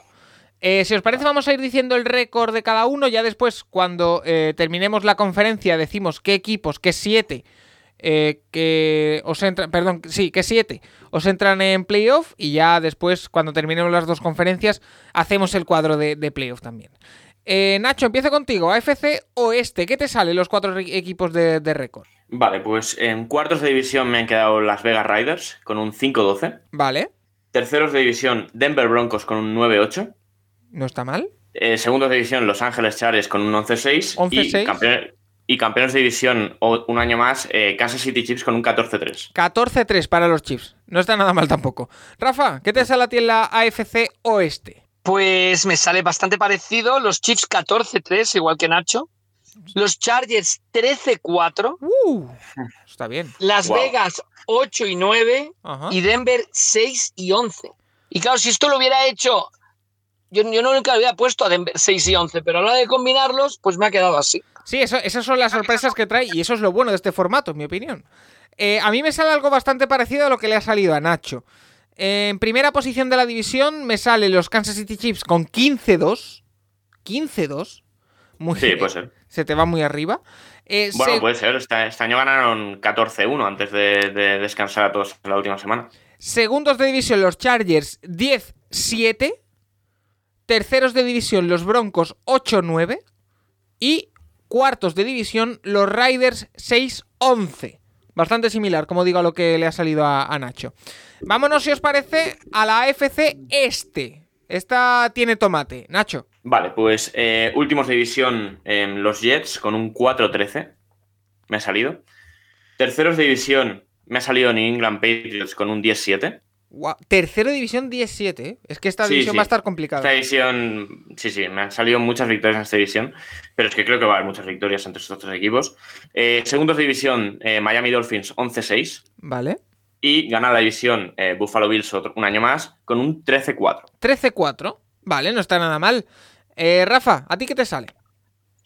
Pues a mí me sale que los Bills ganan la división con 15-2. Va- puede ser también. Segundos, y estoy de acuerdo con Nacho, lo que comentó al inicio del programa, el calendario inicial es muy sencillo y de ahí van a tirar para adelante. Los Patriots 13-4. Uh, Wow. Y aquí me cambia un poco. Yo, Nacho iba, ponía Miami muy mal la temporada pasada, yo muy bien, pues ahora al revés, Nacho los pone muy bien. Yo digo que Miami acabará con 7 y 10. Wow. Y los Jets, que no tienen un calendario tan complicado para sumar alguna victoria y que nos gusta su coreback de Disney, 6 victorias, 11 derrotas. Yo creo, Rafa, que los Jets y los aficionados de los Jets que nos corrijan si no firman seis victorias esta temporada. ¿Tú crees que sí? Sí, pero, pero si tú te fijas los emparejamientos de los partidos, Sí. puede ser factible. ¿eh? Te- es que el problema de los Jets yo creo que principalmente está en que la división... eh, a mí me sale un 2-4 dentro de su división para los Jets, pero si se marcan un 0-6 no le extrañaría a nadie, ¿eh? O sea que ese puede ser su problema. Bueno, siempre compiten ahí, pero bueno, creo que el año pasado sacaron cero, ¿no? El año pasado ganan Sí, a Browns y a Rams, sí, sí. El año pasado sacan- cero, sacan cero en esta división. Eh, voy yo con mi AFC este. Me sale que la ganan los Bills, 14-3. Me sale que segundos son los Patriots, aquí estoy con Rafa, 11-6. Me sale a mí el equipo de New England. Terceros, y ya adelanto, que se quedan fuera de playoff, Miami Dolphins 9-8. Me sale a mí. Y últimos, New Jersey. Eh, New Jersey. New York New Jets, eh, 4-13. que creo que es el mismo Bueno. récord que Nacho. Por ahora, Sí, Nacho, estamos sí. bastante parecidos en cosas. ¿eh? Sí, Me- sí. Me, me sorprende. Em, Sí. AFC Sur, otra en la que aquí, bueno, a ver, eh, con los Colts, con los Jaguars, muchas dudas. Nacho, empieza tú. Vale, eh, cuartos de división y número uno del draft, eh, Houston Texans, ¿Cuánto? 1-16. Uy, casi. 1, 1, 16. eh, terceros de división, eh, Jacksonville Jaguars, eh, 4-13 también, me ha salido. Esto lo hiciste antes de la lesión de Etienne, ¿no? Sí, pero tampoco me cambia mucho. Vale. Segundos de división, Tennessee Titans, 10-7. Sí. Y ganan la, ganan la división los Colts con un 11-6. Uh, Después de empezar 0-3 y una, 1-4. una división que va a ser un escándalo, sobre todo las dos posiciones de arriba. Rafa, ¿a ti qué te sale? Pues una división que tiene un calendario muy difícil porque cruza con el oeste de la, de la Nacional. Yo eh, no estaba muy seguro de Wentz cuando he hecho el, eh, el- el- los pronósticos. Yo tampoco, ¿eh? Sí que, de todas maneras, no sé, yo creo que en los Colts el tema de las lesiones puede acabar siendo un, um, un problema um, grande en la temporada y bueno, voy ya, dejo de, dar explicaciones y voy con los récords. Tennessee gana la división con 10-7, Vale. segundos son los Colts con 7-10, Uf, muy abajo, sí, sí, sí, la, sí. la NFC este, este año. Tercero, Jacksonville con 5-12 sí. y pronostico que los aficionados de Houston llevarán esas bolsas de papel Oh, los ojos y los Texans se convertirán en el primer equipo en la historia de la NFL en perder 17 partidos en una temporada regular. sería histórico. Eh, Pero, a- pero yo no lo veo imposible, Paco. O sea, yo, yo no recuerdo una plantilla tan mala, ¿eh? Como esta de las Texans. O sea, es, que, es que a mí me da la sensación que todos los años decimos lo mismo. Es decir, Mm, no de los sí, Texans, ¿eh? sino de mm, los Jets hace dos años, los Browns hace tres. El año pasado no sé Sí, si pero era. no, no me da la sensación de, de esto, ¿eh? Paco. No, La no, a mí tampoco, ¿eh? Ya verás. A mí me salen 1.16 también, como a ti. Pero Sí. yo creo que ya era porque sabía que no les estaba dando alguna victoria y decía, bueno, al- algunos ganarán. Pero bueno. A mí me sale. casa. A mí me sale que ganan la división los Titans con 11-6. Que segundos quedan los Colts con 10-7. Y esto lo he hecho antes de pensar en la recuperación de Carson Wentz. Eh, terceros los Jaguars 5-12. Y últimos, como ya digo, Houston Texans 1-16. Y ahora llegamos a la división que probablemente más ganas tengo de escucharos de toda la AFC. La AFC Norte. Nacho, a ver. Vale. Em, cuartos de división, eh, Cincinnati Bengals 4-13. Vale. Mm, bueno, no sé. A ver si. A ver si así cae ya de verdad Taylor. Pero bueno. No sé, no, no espero nada de los de, de Cincinnati, ¿verdad? Este año. Eh, tercera división, me es una de las que me ha sorprendido mucho. Es que me sorprendió mucho que ganaran tan poco. Pero Pittsburgh Steelers 6 6-11. O sea, no creo que ganen solo 6 partidos, pero es que es lo que me ha salido. Y aparte, eh, no sé, me sale que llegan a mitad de temporada 5-4 y luego la temporada se les hace muy cuesta arriba.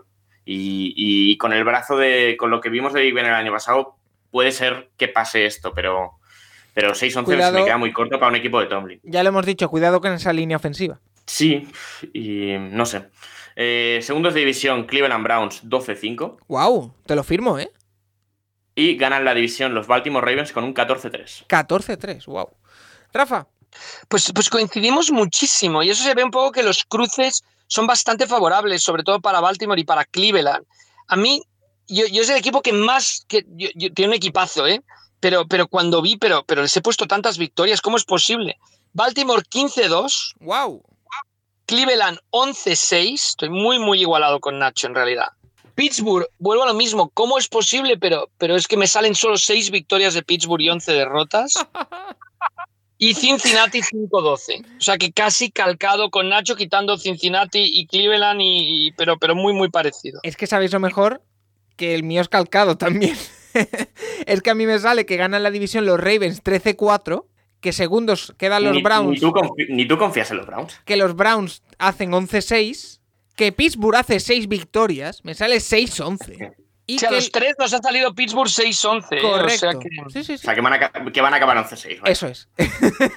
y los Bengals últimos 5-12. De decir que a mí los Bengals me empiezan la temporada bastante bien. Creo que los primeros partidos no sé si se colocaban 3-1 o algo aproximado así. y después se venían abajo. Pero, oye, la- el orden lo coincidimos los cuatro. eh, el- los Browns, Steelers y Bengals bastante parecido. Y ya una victoria arriba, una abajo. eh, los Ravens. Una vez dicho esto, ¿qué siete equipos os entran en playoff, Nacho? En la FC. Vale, eh, Seed 1 es Baltimore Ravens para mí. ¿Vale? Seed 2, Kansas City Chiefs. Seed 3, Ba- eh, Buffalo Bills. Seed 4, Indianapolis Colts. Y luego tengo Seed 5, eh, Cleveland Browns. Bien. Seed 6, Miami Dolphins. Y Seed 7, Los Ángeles Chargers. Se me queda como si el primero de los que se queda fuera del corte son New England Patriots con, con el 10-7 y Titans. Los dos con 10-7 fuera. Mi corte, mi corte también está en 17. Eh, Rafa, ¿a ti qué te sale de equipos de playoff? Pues equipos de playoff, el, el, um, el número uno, los Bills. Sí, Número dos, los Ravens. de acuerdo. Número tres, los Chiefs. Número cuatro, como campeones de división, los Titans. Número cinco, los Chargers. Número seis, los Patriots. Y número siete, los Browns. Y una gran diferencia con los que se quedan fuera. El que más cerca está sería Las Vegas con 8 y 9. Vale. A mí eh, me sale como seed 1 los Kansas City Chiefs, como el 2 los Bills, 3 Baltimore Ravens, 4 Tennessee Titans, son los cuatro campeones de división. Después el número 5 me sale los Patriots con ese 11-6. El número 6 Cleveland Browns. Me congratula que los cuatro, eh, los tres metamos a Cleveland Browns en playoffs. Eso significa que probablemente no entrarán. Y eh, como séptimo, Indianapolis Colts. Se me quedan fuera con el 10-7 los Chargers y los Dolphins. Son los que se me quedan fuera de, de primeros. Ahora haremos el- los cruces. Eh, vamos con la NFC. Empezando, por ejemplo, con la NFC Norte. Venga, Rafa, ahora empiezas tú. Un, se- un segundo que la tengo que localizar. Vale, pues venga, Nacho, empieza tú. Vale, pues eh, últimos de división, eh, Detroit, Detroit Lions, 2-15. Iba- ibas a decir Pistons, ¿eh? Sí, por un momento, que son igual de malos. La- eh, los Lions 2-15, últimos de división. Eh, terceros de división, Chicago Bears 6-11. Eh, segundos de división, Minnesota Vikings 10-7. Y ganan la división los Packers otra vez con un 13-4. 10-7 te salen los Vikings. Sí, Wow, sí, sí. aquí no vamos a estar de acuerdo. Eh, Rafa, ¿lo tienes o voy yo? No, no, lo tengo, lo tengo. Venga, pues vamos Pues eh, la Flair vuelve a ganar 13 partidos y gana la división, igual que Nacho 13-4, los Packers. Los Vikings 11-6. Mira, mira, Paco. Hmm. Detroit Lions 5-12. Ah, uy, uy, uy, el descalabro de No, no, Chicago. no, es que aquí ha sido también sorprendente, o sea, cuando lo vio, pero ¿cómo es posible? Chicago Bears 2-15. Uf. El Y, peor eh, equipo de la nacional. No, no puede ser, no puede ser, pero y, bueno. y- y, Rafa, hay que recordar que la primera ronda de Chicago es de los Giants. Uy, sería un descalabro terrible. A mí me sale que, que se lleva, los Giants se llevan de regalo de Chicago un, un 10 del draft. Anda, casi nada. A mí me sale la NFC Norte que ganan los Packers, aunque eso sí, de forma más, más modesta de lo que habéis dicho vosotros. A mí me sale un 11-6. Eh, segundo, Chicago 7-10. Tercero, aquí es donde yo he metido el patinazo. Porque a mí me sale que Minnesota hace un 6-11 y queda tercero de división. Y eh, cuarto y último, Detroit Lions 3-14, que se quedaría como último equipo de la conferencia nacional. Vámonos con la NFC Sur, que aquí tengo mucha curiosidad, tengo mucha curiosidad de ver dónde colocáis a los Saints. Eh, Rafa, eh, o bueno, Nacho, venga, empieza tú. ¿Yo? Sí. Vale. Eh, últimos de división, es lo que he dicho antes. Me parece que Atlanta va a hacer yardas, pero también va a ser, puede ser que la peor defensa de la liga. Entonces, yo creo que Atlanta va a ganar cuatro partidos solo. 4-13 me sale, últimos de división. Terceros de división me salen los Saints con 8-9. No está mal, Segun- segundos de división los Panthers con 8-9. ¿vale? Y ganan la división los Buccaneers con un 12-5. Mira, ahí vamos a estar de acuerdo. Eh, Rafa, ¿a ti qué te sale la NFC Sur? Pues New Orleans último, vamos a empezar ahora por abajo, como hace Nacho. New Orleans último con 4-13 y, y probablemente ganen más partidos. Mira, ¿eh? eh, eh, te adelanto que yo tengo el mismo récord y la misma posición, 4-13 para los Saints. Atlanta Ahí. 5-do- 5-12. Sí, Carolina coqueteará con los playoffs, pero no se meterá 9-8. sí. Y Tampa Bay 14-3 y un 6-0 en la división. Uh, dominio absoluto de Tom Brady y compañía. Eh, a mí me sale último de división Saints 4-13. Tercero de división, como también le ha salido a Rafa, Atlanta Falcons 5-12. Segundo de división Carolina Panthers 8-9. Me sale, a mí lo que me sale durante toda la temporada es que siempre está coqueteando con el 50%, Sí, más o menos. Y que eh, Tampa Bay gana la división con un 12-5, muy cómodo para los eh, Buccaneers. A mí me sorprende muchísimo los Saints, ¿eh? O sea, yo que un, e- que un equipo de Peyton gane solo cuatro partidos Sí, me pero, parece eh, eh, esto es- prácticamente imposible. ¿eh? Esto es lo que decimos. A mí probablemente Sí, es el sí. equipo que peor feeling me da eh, en general y por eso le doy quizá más partidos de la cuenta, porque esto va mucho por, por feelings. Sí. Eh, más, eh, la NFC este. Entramos en terreno pantanoso. Nacho. Vale. Eh, últimos de división y dos del draft. Philadelphia Eagles con un 2-15. Uh, Eh, bueno. Eh, terceros de división, los Giants con un 6-11, que me ha sorprendido. Yo, yo no sé, mi, mi idea de los ¿Pensabas Giants que van a, ser, van a ser más competitivos, pero me ha salido un 6-11. Creo que tiene un calendario complicado, pero me ha salido esto, un 6-11 los Giants terceros. un, un Segundos 6-11 de- un 6-11 algo raro tiene que pasar para que no sea la tumba de Daniel Jones. Por ejemplo. A ver, el tema es que a mí, eh, por eso no he querido decirlo antes, pero a mí me sale que los Giants se llevan un 9 y un 10 del draft. Uy, que eso va para Eh, arriba que da gusto, ¿eh? Claro, el tema es eso, con un 9 y un 10 del draft te puedes meter arriba si quieres, de verdad, coger un quarterback. Pero es que, claro, no sé el nivel al que va a jugar Daniel Jones. Ya. Yo no, yo no tengo mucha confianza en Daniel Jones, pero, pero bueno, es eso. O sea, con un 9 y un 10 puedes o rematar o, o seguir rematando bi- bien un roster alrededor de si crees todavía que Daniel Jones es tu quarterback o buscar algo diferente. Pero bueno. Segundos de división me sale eh, Dallas Cowboys con un 8-9. Uf. Yo, Dallas, tengo muchas dudas, realmente. ¿eh? No sé. O sea, quiero ver, quiero ver esa defensa. Y luego el tema Prescott, no, lo, no lo hemos hablado mucho, pero Prescott se hizo daño en el primer entrenamiento. Y, y- la, la progresión de Prescott es entrena un poquito, una, una regresión. re- Entrena un poquito. Y ya decían el otro día que es muy posible que Prescott juegue con dolor toda la Sí, temporada. el, Entonces, el- el fam- el famoso no. comunicado de no es para preocuparse, pero. No, no es, una, no es una recaída, pero eh, no sé, ese- yo si de verdad las informaciones son, son reales, esta de que Prescott va a jugar todo el año limitado, uf, uf, creo que es un equipo que depende mucho de Prescott, sinceramente. Y luego gana la división Washington por segundo año consecutivo eh, con un 10-7. 17, no está nada mal para Washington. Eh, Rafa, ¿a ti qué te sale? Pues a mí me sale que Washington gana la división con un 11-6. Y estoy bastante de acuerdo con Nacho. Si lo hubiera hecho, en vez de seguir este sistema, hubiera puesto quién los Cowboys, probablemente los pondría bastante arriba. Pero me han quedado segundos los Giants con 8-9. Segundos los Giants, wow. Sí, Sí. sí, sí. Tercero los Cowboys 7-10. Ajá.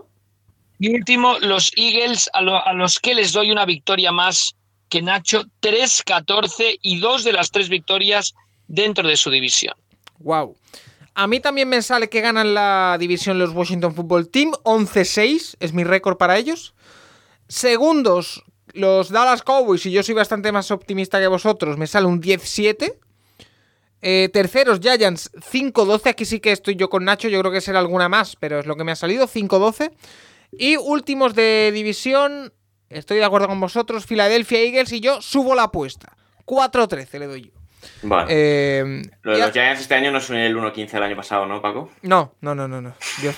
No, no, no me ha vuelto a pasar, ¿eh? Este año. Eh, ahora vamos con una de las que para mí ha sido la más difícil de pronosticar en los duelos directos, por ejemplo. NFC Oeste. Nacho. Vale.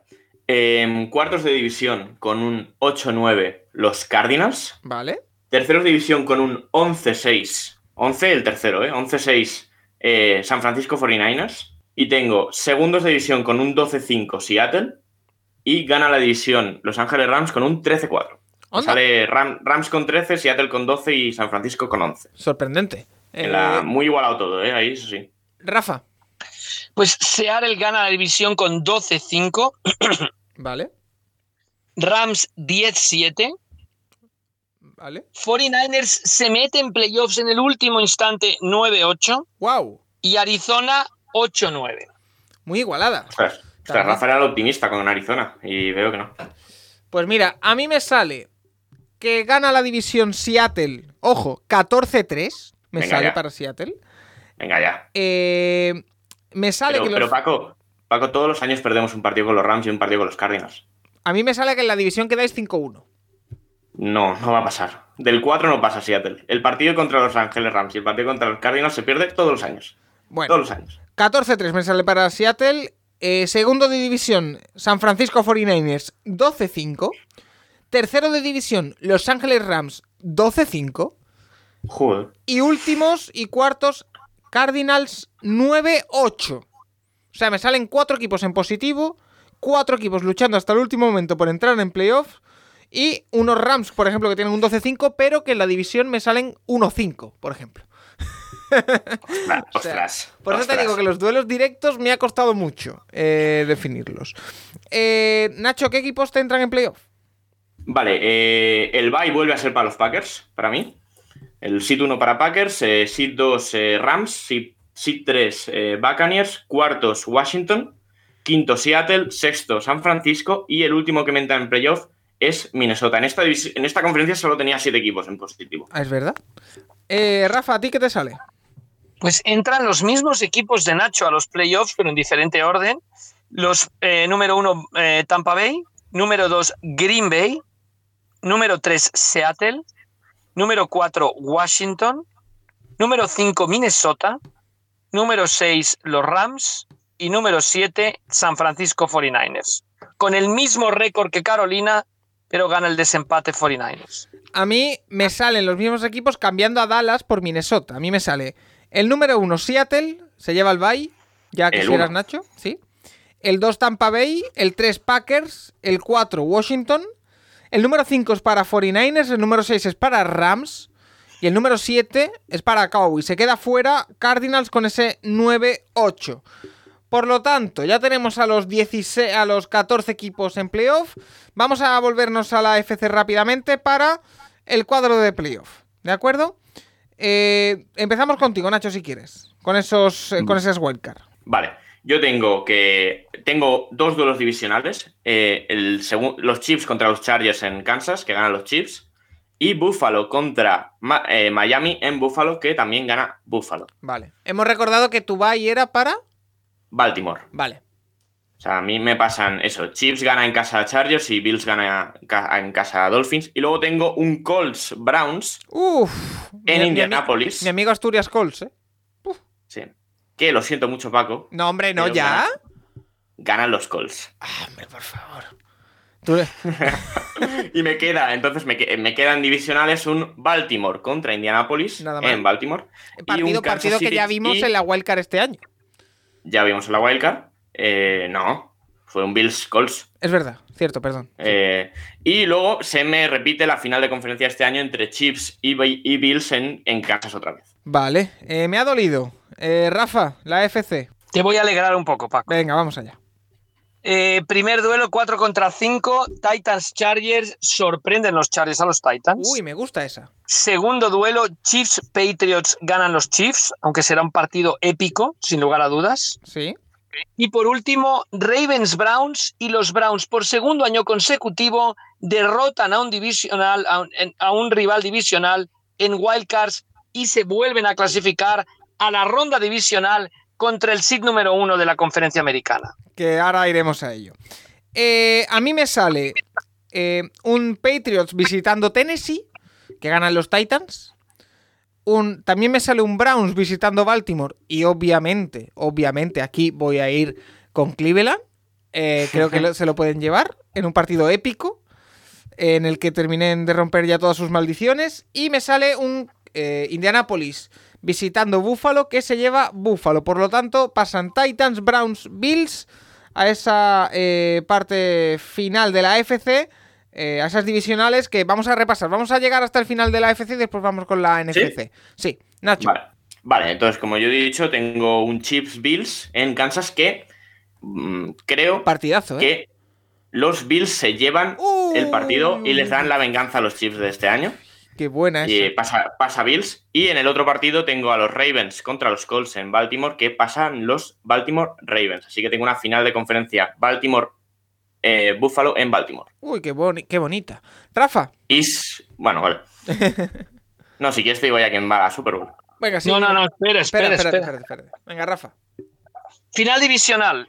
En duelo del oeste, Hail Mary en la última acción de Justin Herbert, a Keenan Allen, los Chargers eliminan a los Chiefs y sorprenden al mundo del fútbol americano. Los Bills, gracias a que los árbitros no pitan un golpe con el casco de Matt Milano, acaban eliminando a los Browns y van a la final de conferencia. Bueno, bueno. Vale. Te sale entonces Bills contra Chargers. Wow. A mí me sale en la primera divisional los Titans visitando Buffalo.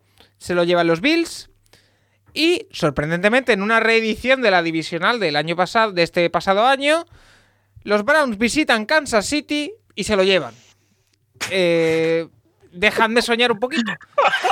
La ve- la Creo que este año los Browns van a ganar la Super Bowl, la Champions y el Mundial no porque queda un año. Me sale una, fi- Mundial de clubs. una final de la AFC. Sí, señores, están escuchando bien. Buffalo Bills, Cleveland Browns. Ahora os diré cómo queda. Ninguna ha ganado la Super Bowl. Efectivamente.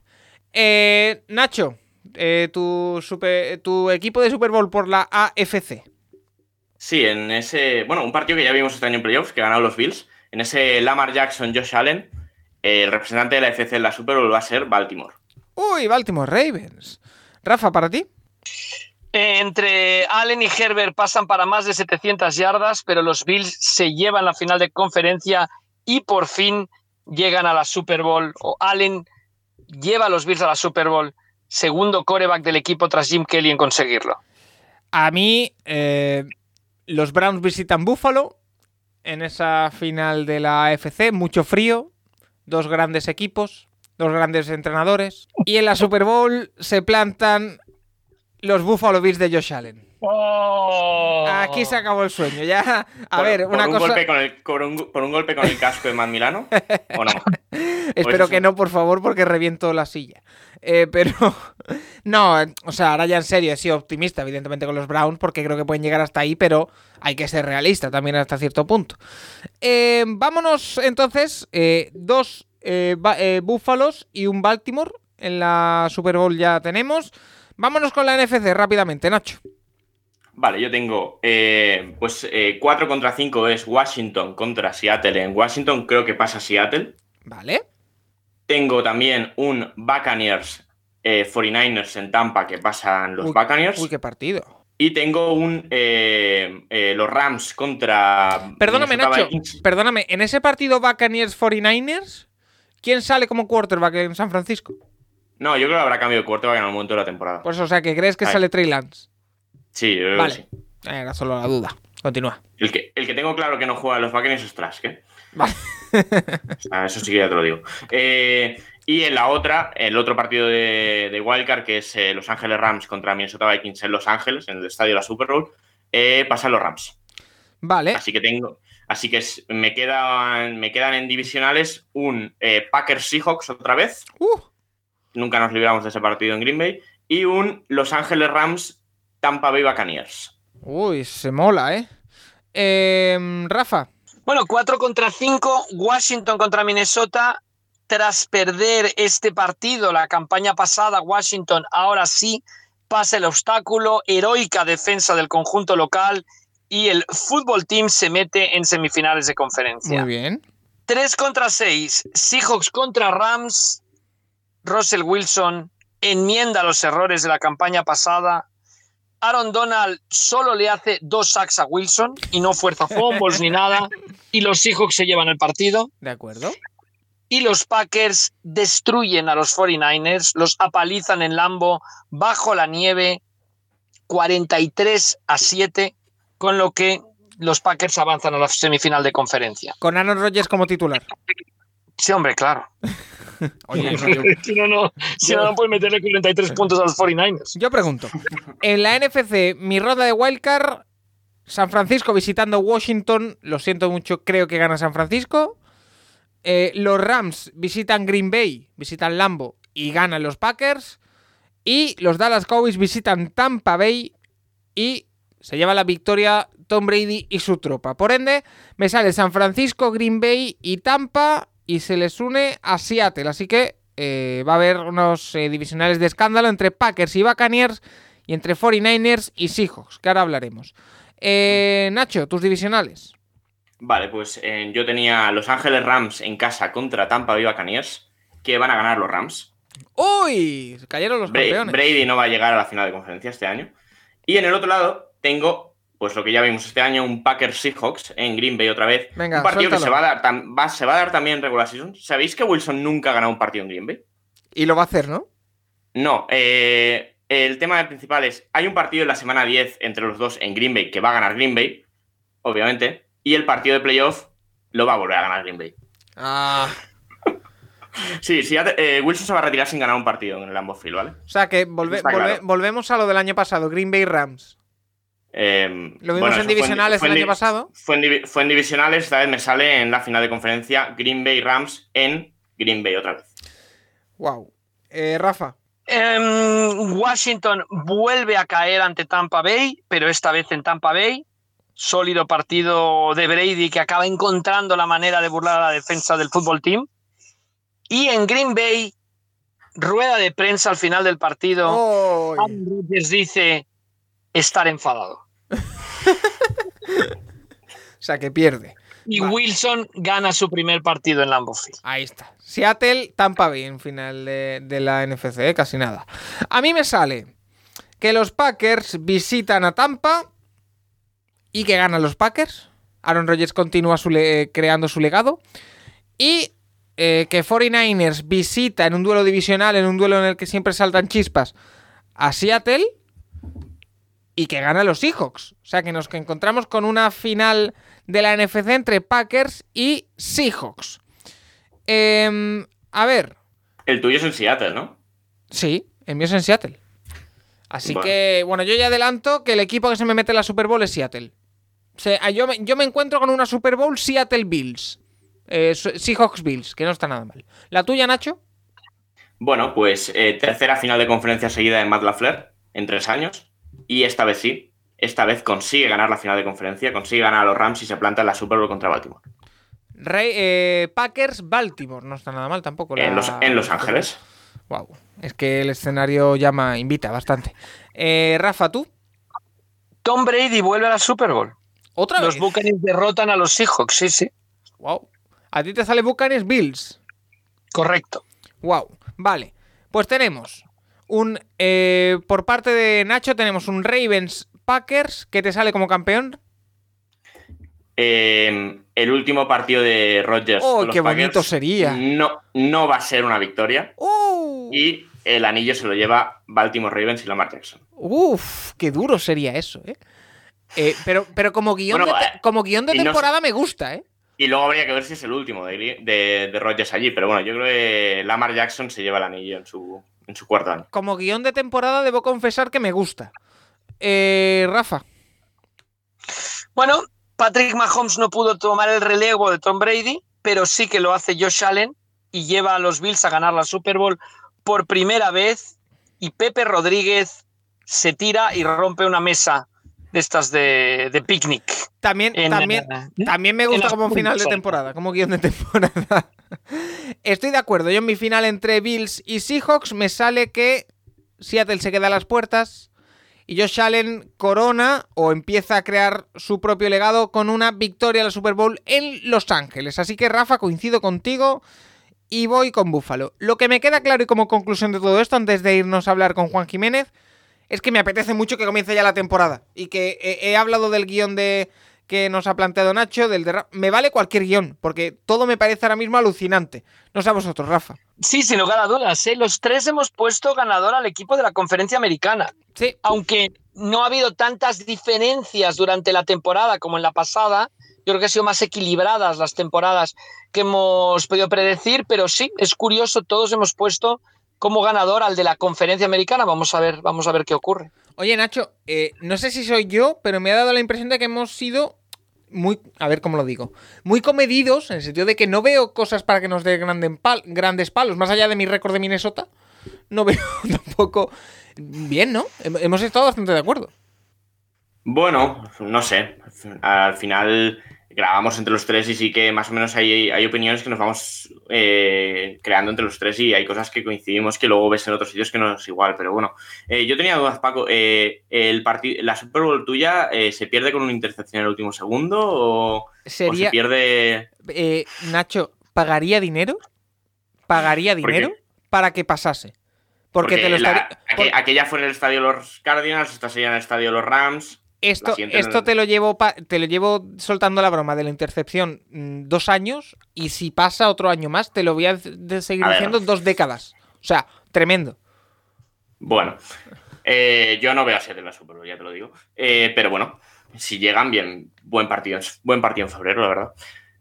Pero bueno, eh, yo creo, el, a ver, eh, todos los años es muy interesante y está muy igualado. Al final es lo que siempre se ha dicho, que los equipos están hechos para ganar entre 7 y 9 partidos. Este año que, pues sí, eso, entre 7 y 9 y, por detalles te, vas arriba o abajo. Y, y al final es una predicción que a la que se lesiona bien en septiembre, pues irá a la basura. Pero bueno, ya, ya, nos, ya nos la sacarás en diciembre para, para que nos pegue los palos por, por ciertos récords. Fíjate, con esto de las predicciones hago dos programas, el de hoy y el de la- el, el repaso. Eh, Nacho, Rafa, si os parece, hacemos otro pequeño alto en el camino y vamos a hablar con una persona a la que no le gusta tanto hacer predicciones ni rankings, como es Juan Jiménez, pero que es mucho más sesuda y va a responder todas las preguntas sobre quarterbacks y ofensivas No, que hay. no, ese, hom- ese hombre, ese hombre, el profesor es un analista, Paco, es Claro. un analista, no, no es, no es un pitonizo, es un analista. está Hay que, hay que clarísimo. aprovechar su- el tiempo que tenemos con él para que nos diseccione cosas, no en jueguecitos. Solo le han hecho 132 preguntas, ¿no? Me parece esta A semana. ver, a ver cómo sintetizo, que no lo tengo muy claro. lo dicho, vamos a hacer una pequeñita pausa y vamos con Juan Jiménez, con The QB Nerd. El Capologist, tu podcast sobre NFL más interactivo.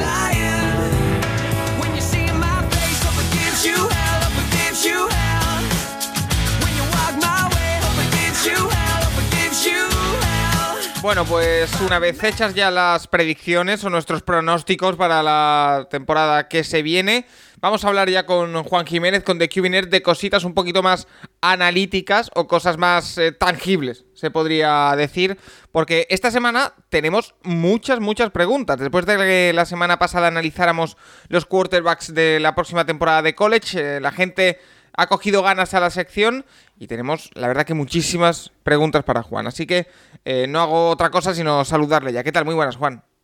Hola chicos, hola audiencia, pues que ya está, Paco, que ya está, ya pendiente de ese Illinois-Nebraska de este sábado, así que entusiasmado, ya estamos aquí. Te has tomado una semanita de mini descanso y ahora ya para coger impulso, porque como Sí. decimos lo que se viene, bueno, no, no solo en, en NFL, en college también, y me has dicho que llevas eh, prácticamente 12 horas desde que eh, salieron todas las preguntas y demás, mirando vídeo y analizando todo. Bueno, 12 horas de noche le echemos ¿no? un vistacito y esta mañana también. Pues sí, una semana de descanso, una semana que dices, eh, voy a hacer un esfuerzo, no voy a mirar ni redes sociales ni nada de nada. Bueno, de vez en cuando miraba algún... aquí, aquí te costó dormir por la noche y dices, a ver, cómo, a ver las estadísticas de este partido. Pero sí que era un poco, creo, ¿eh? necesario desconectar un poquito, estar más por la familia y bueno, que ha ido muy bien. Pues genial. También está por aquí Nacho. eh, Rafa se ha tenido que, marchar, pero bueno, igualmente ya nos ha dejado sus predicciones, así que esta semana ha cumplido de sobras.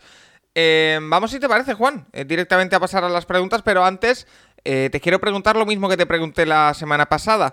Sé que no has podido ver la pretemporada en directo, que como dices has estado revisando un poco, pero ¿hay algo que te haya llamado la atención, para bien o para mal, de lo que hemos ido viendo? Tenemos varias preguntas al respecto, pero eh, quiero empezar pidiéndote una, una opinión.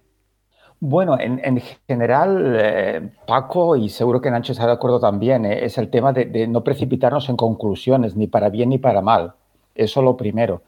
Entonces, lo que más me ha llamado la atención ¿no? respecto a, a mi tema más, ¿no? que estudio, tema cuerda, pues quizá la madurez de muchos de ellos, o la aparente madurez, ¿no? la tranquilidad. ¿no?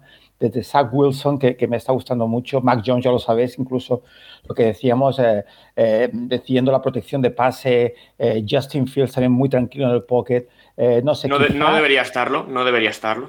bueno, después hablamos de la jugada si quieres, ¿eh, Nacho? Que, que es un tema que por, por- por- por no, bueno, eh, me voy a poner a, a analizar el vídeo de la jugada, pero hay muchas cosas que decir de esa jugada famosa que pobre que casi lo parten en dos. Pero, pero qui- quizá de todos el que me deja un poco más frío, un poco, ¿eh? Y, y- y por favor que nadie se me asuste ni que nadie se me enfade, que, que estamos en pretemporada y hay que sacar conclusiones todavía. Pero el que más frío me deja es Trevor Lawrence. Eh, no sé, sensaciones.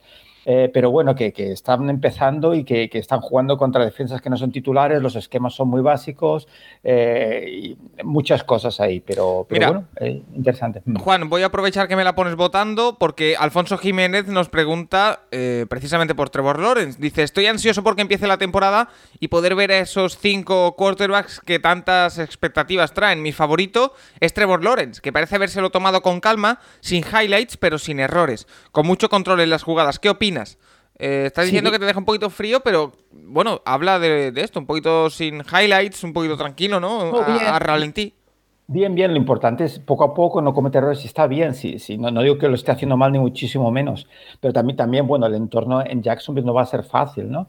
otro gran nombre todo el mundo habla, obviamente, ¿no? Es de los 49ers, ¿no? Y la superestrella que han fichado. En este último partido, vía Trey Lance, eh, muy, bueno, a los dos agarró, pero muy imprecisos los pases. Están todos aprendiendo, es muy al principio. Y, yo insisto en esto, sé que hay muchas teorías, muchas versiones, pero la pretemporada es, en mi opinión, para los rookies y para jugadores que no tienen experiencia y que cogerla. Y eso incluyo a, a, Hertz, incluyo a Tua en su segundo año, tienen que jugar, porque es que no se puede simular la situación de partido. Entonces, eh, insisto, es ideal porque es el momento donde las defensas no, no te van a enseñar blitzes exóticos que te van a sorprender, el juego es mucho más sencillo, eh, defensas y ataques no, no, eh, son bastante sencillas, ¿no? Te quieren enseñar todavía lo que, lo que van a hacer en la, en la, temporada. Yo creo que es el momento ideal para, para coger esa experiencia en situación real de partido. Mira, por ejemplo, más preguntas, porque eh, va un poco al hilo de lo que ya has comentado, eh, pero por si quieres rematar. Eh, Matrioska eh, nos dice, me asombra en fútbol americano la importancia y análisis que se hace de cualquier entrenamiento jugada de un quarterback rookie. Sin embargo, los veteranos o asentados no se sabe nada de sus entrenamientos ni las jugadas en precision. Me parece un poco absurdo. Es un poco lo que has dicho, ¿no, Juan? Que la pretemporada está para los rookies y para los que necesitan demostrar algo, que los que ya están asentados, eh, pues no se les presta atención prácticamente. Yo creo poco que se juntan dos, dos, temas. Uno, la ilusión del aficionado, que es normal, ¿no? Y pues si, si estás, tu equipo ha fichado a un quarterback que va a ser en teoría, pues una estrella, pues estás pendiente de hasta cómo se calza, ¿no? Entonces, pues bueno, hay que, hay que entenderlo. Y lo otro, que también lo entiendo, pero bueno, es el tema de, de la prensa, ¿no? La prensa necesita escribir historias. Estas son las grandes historias, ¿no? Las novedades en la liga. Entonces, yo creo que es por eso, básicamente. Mira, eh, más cosas, porque nos dice eh, Las Fanball. Quería saber qué opina el maestro sobre el hype que tienen muchos quarterback rookies y quarterbacks ya asentados. ¿Les añade presión o les motiva más? Eso que lo que estamos diciendo, unimos una cosa con otra. Esa presión que se pone extra en pretemporada a los rookies, esa atención extra que se pone, por ejemplo, en eh, Tua Bailoa, que es el gran nombre que se me viene a la cabeza de quarterback asentado que necesita demostrar algo. Eh, ¿Les añade presión? ¿Les motiva más? Tú que has estado metido en un campo, Juan, eh, ¿eso qué, cómo te afecta a la cabeza? Yo creo que depende de la madurez y, el temperamento de cada jugador. De, hecho, se ha oído mucho este, este verano y seguro que, bueno, Nacho y Paco lo habéis oído, de jugadores que han salido de redes sociales durante la pretemporada para no querer saber nada, ¿no? Ese ruido que dicen ¿no? en inglés. Ese, entonces, yo creo que es, importante mantenerse al margen, eh, eh, pero insisto, depende de la madurez del jugador y, como las críticas, ¿no? Hay jugadores que les motivan, jugadores pues que se vienen abajo. Eh, yo creo que lo importante es eso, ¿no? centrarte en tu trabajo, intentar ignorar un poco todos esos comentarios buenos o malos que hay alrededor, porque siempre los va a haber. son personajes públicos y, y todo el mundo está pendiente. De hecho, Juan, eh, no sé si estás de acuerdo, una cosa que distingue a los buenos jugadores de los grandes jugadores es precisamente el manejo de la presión. Es decir, Exacto. si, consigues convertir la presión en motivación, probablemente es que eres un gran jugador.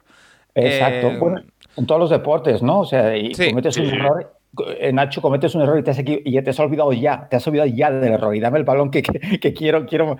Y, hay otros jugadores, pues, pues como pues son personas y hay, hay jugadores que son más fuertes mentalmente y otros que no. Eh, mira, eh, hablando de, los rookies, has hablado de Trevor Lawrence, has hablado también un poquito de, Mac Jones, que a ver si. Ahora, ahora, hablaremos de Cam Newton, porque el temita de Cam Newton le puede costar la titularidad, lo hemos hablado en la primera parte del programa. Pero David Jiménez nos dice eh, nos pregunta por Trey Lance. Hay mucha ilusión por Trey Lance en San Francisco 49ers, no es para menos. Y nos dice, eh, estamos viendo la extraordinaria fuerza que Trey Lance imprime en sus pases. ¿Crees que parte de culpa de algún drop que se ha producido eh, con los wide receivers es debido a no regular bien esa fuerza, a un timing no muy ajustado y pases un pelín altos? ¿O es más bien culpa de los receptores? Juan, yo te he visto en redes sociales em, dudar un poquito de Trey. Es decir, volvemos a lo mismo. Estamos en pretemporada, todavía es muy temprano, no se pueden sacar conclusiones absolutas, pero sí que te he escuchado decir que no te ha gustado demasiado la actuación de Trey Lance en esta pretemporada por ahora. Bueno, el, segundo partido. No, a ver. bueno, el segundo partido, sí. Sí, sí, e, es lo que decimos del hype, ¿no? Que, es que e, es un talentazo increíble también, es que es, es, inteligente, tiene un brazo tremendo, pero, pero el tema va mucho más allá, ya lo sabemos. Entonces, todo el segundo partido, bueno, el primero tampoco fue, eh, no puedes juzgar por un gran pase, dos gran pases. Y recuerdo viendo ese segundo partido recién llegado de vacaciones que fueron cuatro pases seguidos fuera de sitio. O sea, el ball placement famoso, ¿no? Lo explicaba en redes sociales, ¿no? El gancho que te viene, ¿no? El jugador que va vertical y vuelve hacia ti que has lanzado los números, lanzado a la izquierda alta, ¿no? Y fueron cuatro seguidos así. Uno al running back, que ese no lo cuento, fue paso demasiado no. Galman, Galman, y las manos de Galman, sí. Claro, es, bueno, una pedrada ahí fortísima, has de vigilar también el touch típico, el toque, ¿no, Nacho?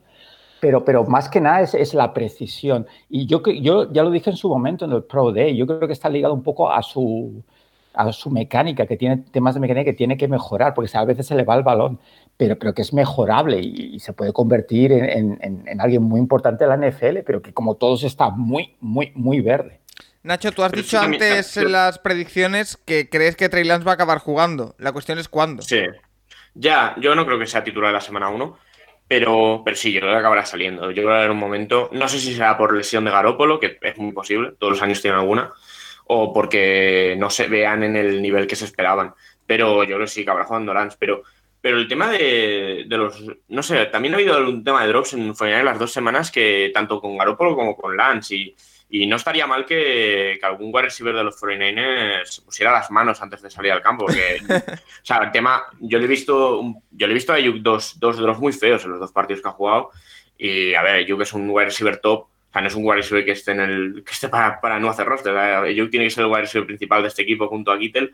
Y ha habido un par de drops bastante feos, pero pero también es verdad que el toque, tanto también de Garoppolo, hay una, la intercepción que tiene Garoppolo es un pase que se le va un poco alto, que la toca el wide receiver y le caen las manos a, un defensive back de, los Chargers en su mm. último pase del partido, pero, pero no sé, a mí me crea dudas. Yo, yo, yo saldría con Garoppolo de entrada, eso sí que lo tengo claro.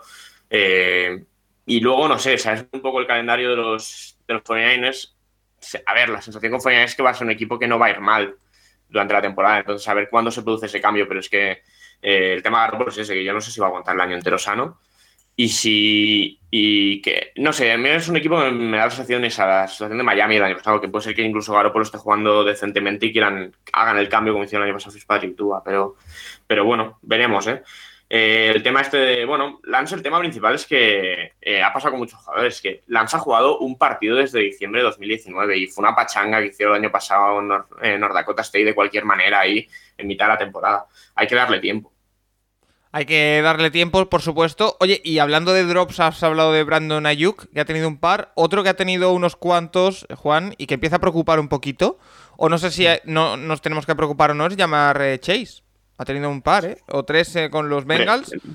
El otro día tres. Eh, hay que preocuparse por esto, ¿no, Juan? ¿Lo has visto? Yo creo que no, no lo he visto. Yo creo que es un, tema mental. Eh, están adaptándose al juego en NFL, están leyendo defensas, están buscando y todo eso hace que te afecte al juego. Yo creo que poco a poco irán siendo los jugadores que realmente solo pueden llegar a ser. Eh, yo no entraría en pánico, no quisiera entrar en pánico ¿eh? con estos jugadores. Bueno, a ver, el tema Paco es llamar Chase está jugando con Brandon Allen, pero no está entrenando con Brandon Allen, está entrenando con Burro principalmente. Hay un tema también de química. Y luego también, o sea, llamar Chase no jugó el año pasado no ha jugado desde la final de, la liga universitaria que ganaron con Burro. Y, pero el tema principal es yo viendo, yo me puse, después de ver el tema de los tres me puse los snaps que había jugado y el tío consigue separación. Entonces no, mientras no se le meta en la cabeza, no, no me parece grave. Mientras de todas maneras, chicos, pensad una cosa que, me hago muy pesado con el tema del aspecto mental, que sabéis que siempre lo comento, que es súper importante. Cuando todos estos juegos llegan al NFL, lo que tienen que manejar en el aspecto mental es mucho más. Sí, muchas cosas fuera de la, del campo. Exacto. Y tú sabes, lo sabéis, sois deportistas, que tienes que jugar de manera muy intuitiva. Tú no puedes estar jugando pensando Eh, tienes que hacerlo de forma muy intuitiva. Entonces, si tú empiezas una ruta y estás leyendo el corner, si hace esto, hago un slant, si hace esto, me planto, si hago esto, eh, ¿qué hago? ¿Qué, qué hace? Está, está a medias, no, estás muy seguro, te giras, pum, tienes la pelota encima y se te cae. Eh, quiere decir que con el tiempo yo creo que ganarán más seguridad. Yo creo que es todo parte del proceso de aprendizaje. Vale, pues ahí queda. Eh, mira, más preguntas. Lolo Zodíaco nos dice: He visto a Cam Newton más asentado en el pocket y con mejores movimientos a la presión en esta pretemporada. ¿Crees que haya un intento de cambiar el playbook para no hacerlo tan predecible hacia las carreras de, Cam? Juan, más allá de esto, eh, lo hemos comentado, como decía al inicio del programa, ese lío que va a tener fuera Cam Newton cinco días eh, de entrenamientos conjuntos precisamente con los Giants, que le pueden costar la titularidad en favor de Mac Jones. Eh, no sé cómo estás viendo tú la, pretemporada de Cam Newton, de Mac Jones, de los Patriots. Pues, pues encantado con los dos, lo que he visto, me ha gustado mucho los dos. Ya sabéis que soy, siempre he sido muy, muy de Mac Jones y me ha encantado. Pero, pero Cam Newton, sin haber sido nunca un gran fan, me gusta mucho. Eh, yo creo también, eh, Cam Newton hay que dar el mérito de lo, que, de lo que ha pasado. Llegó muy tarde a los Patriots la temporada pasada, un sistema que se aleja muchísimo del tipo de jugador que es.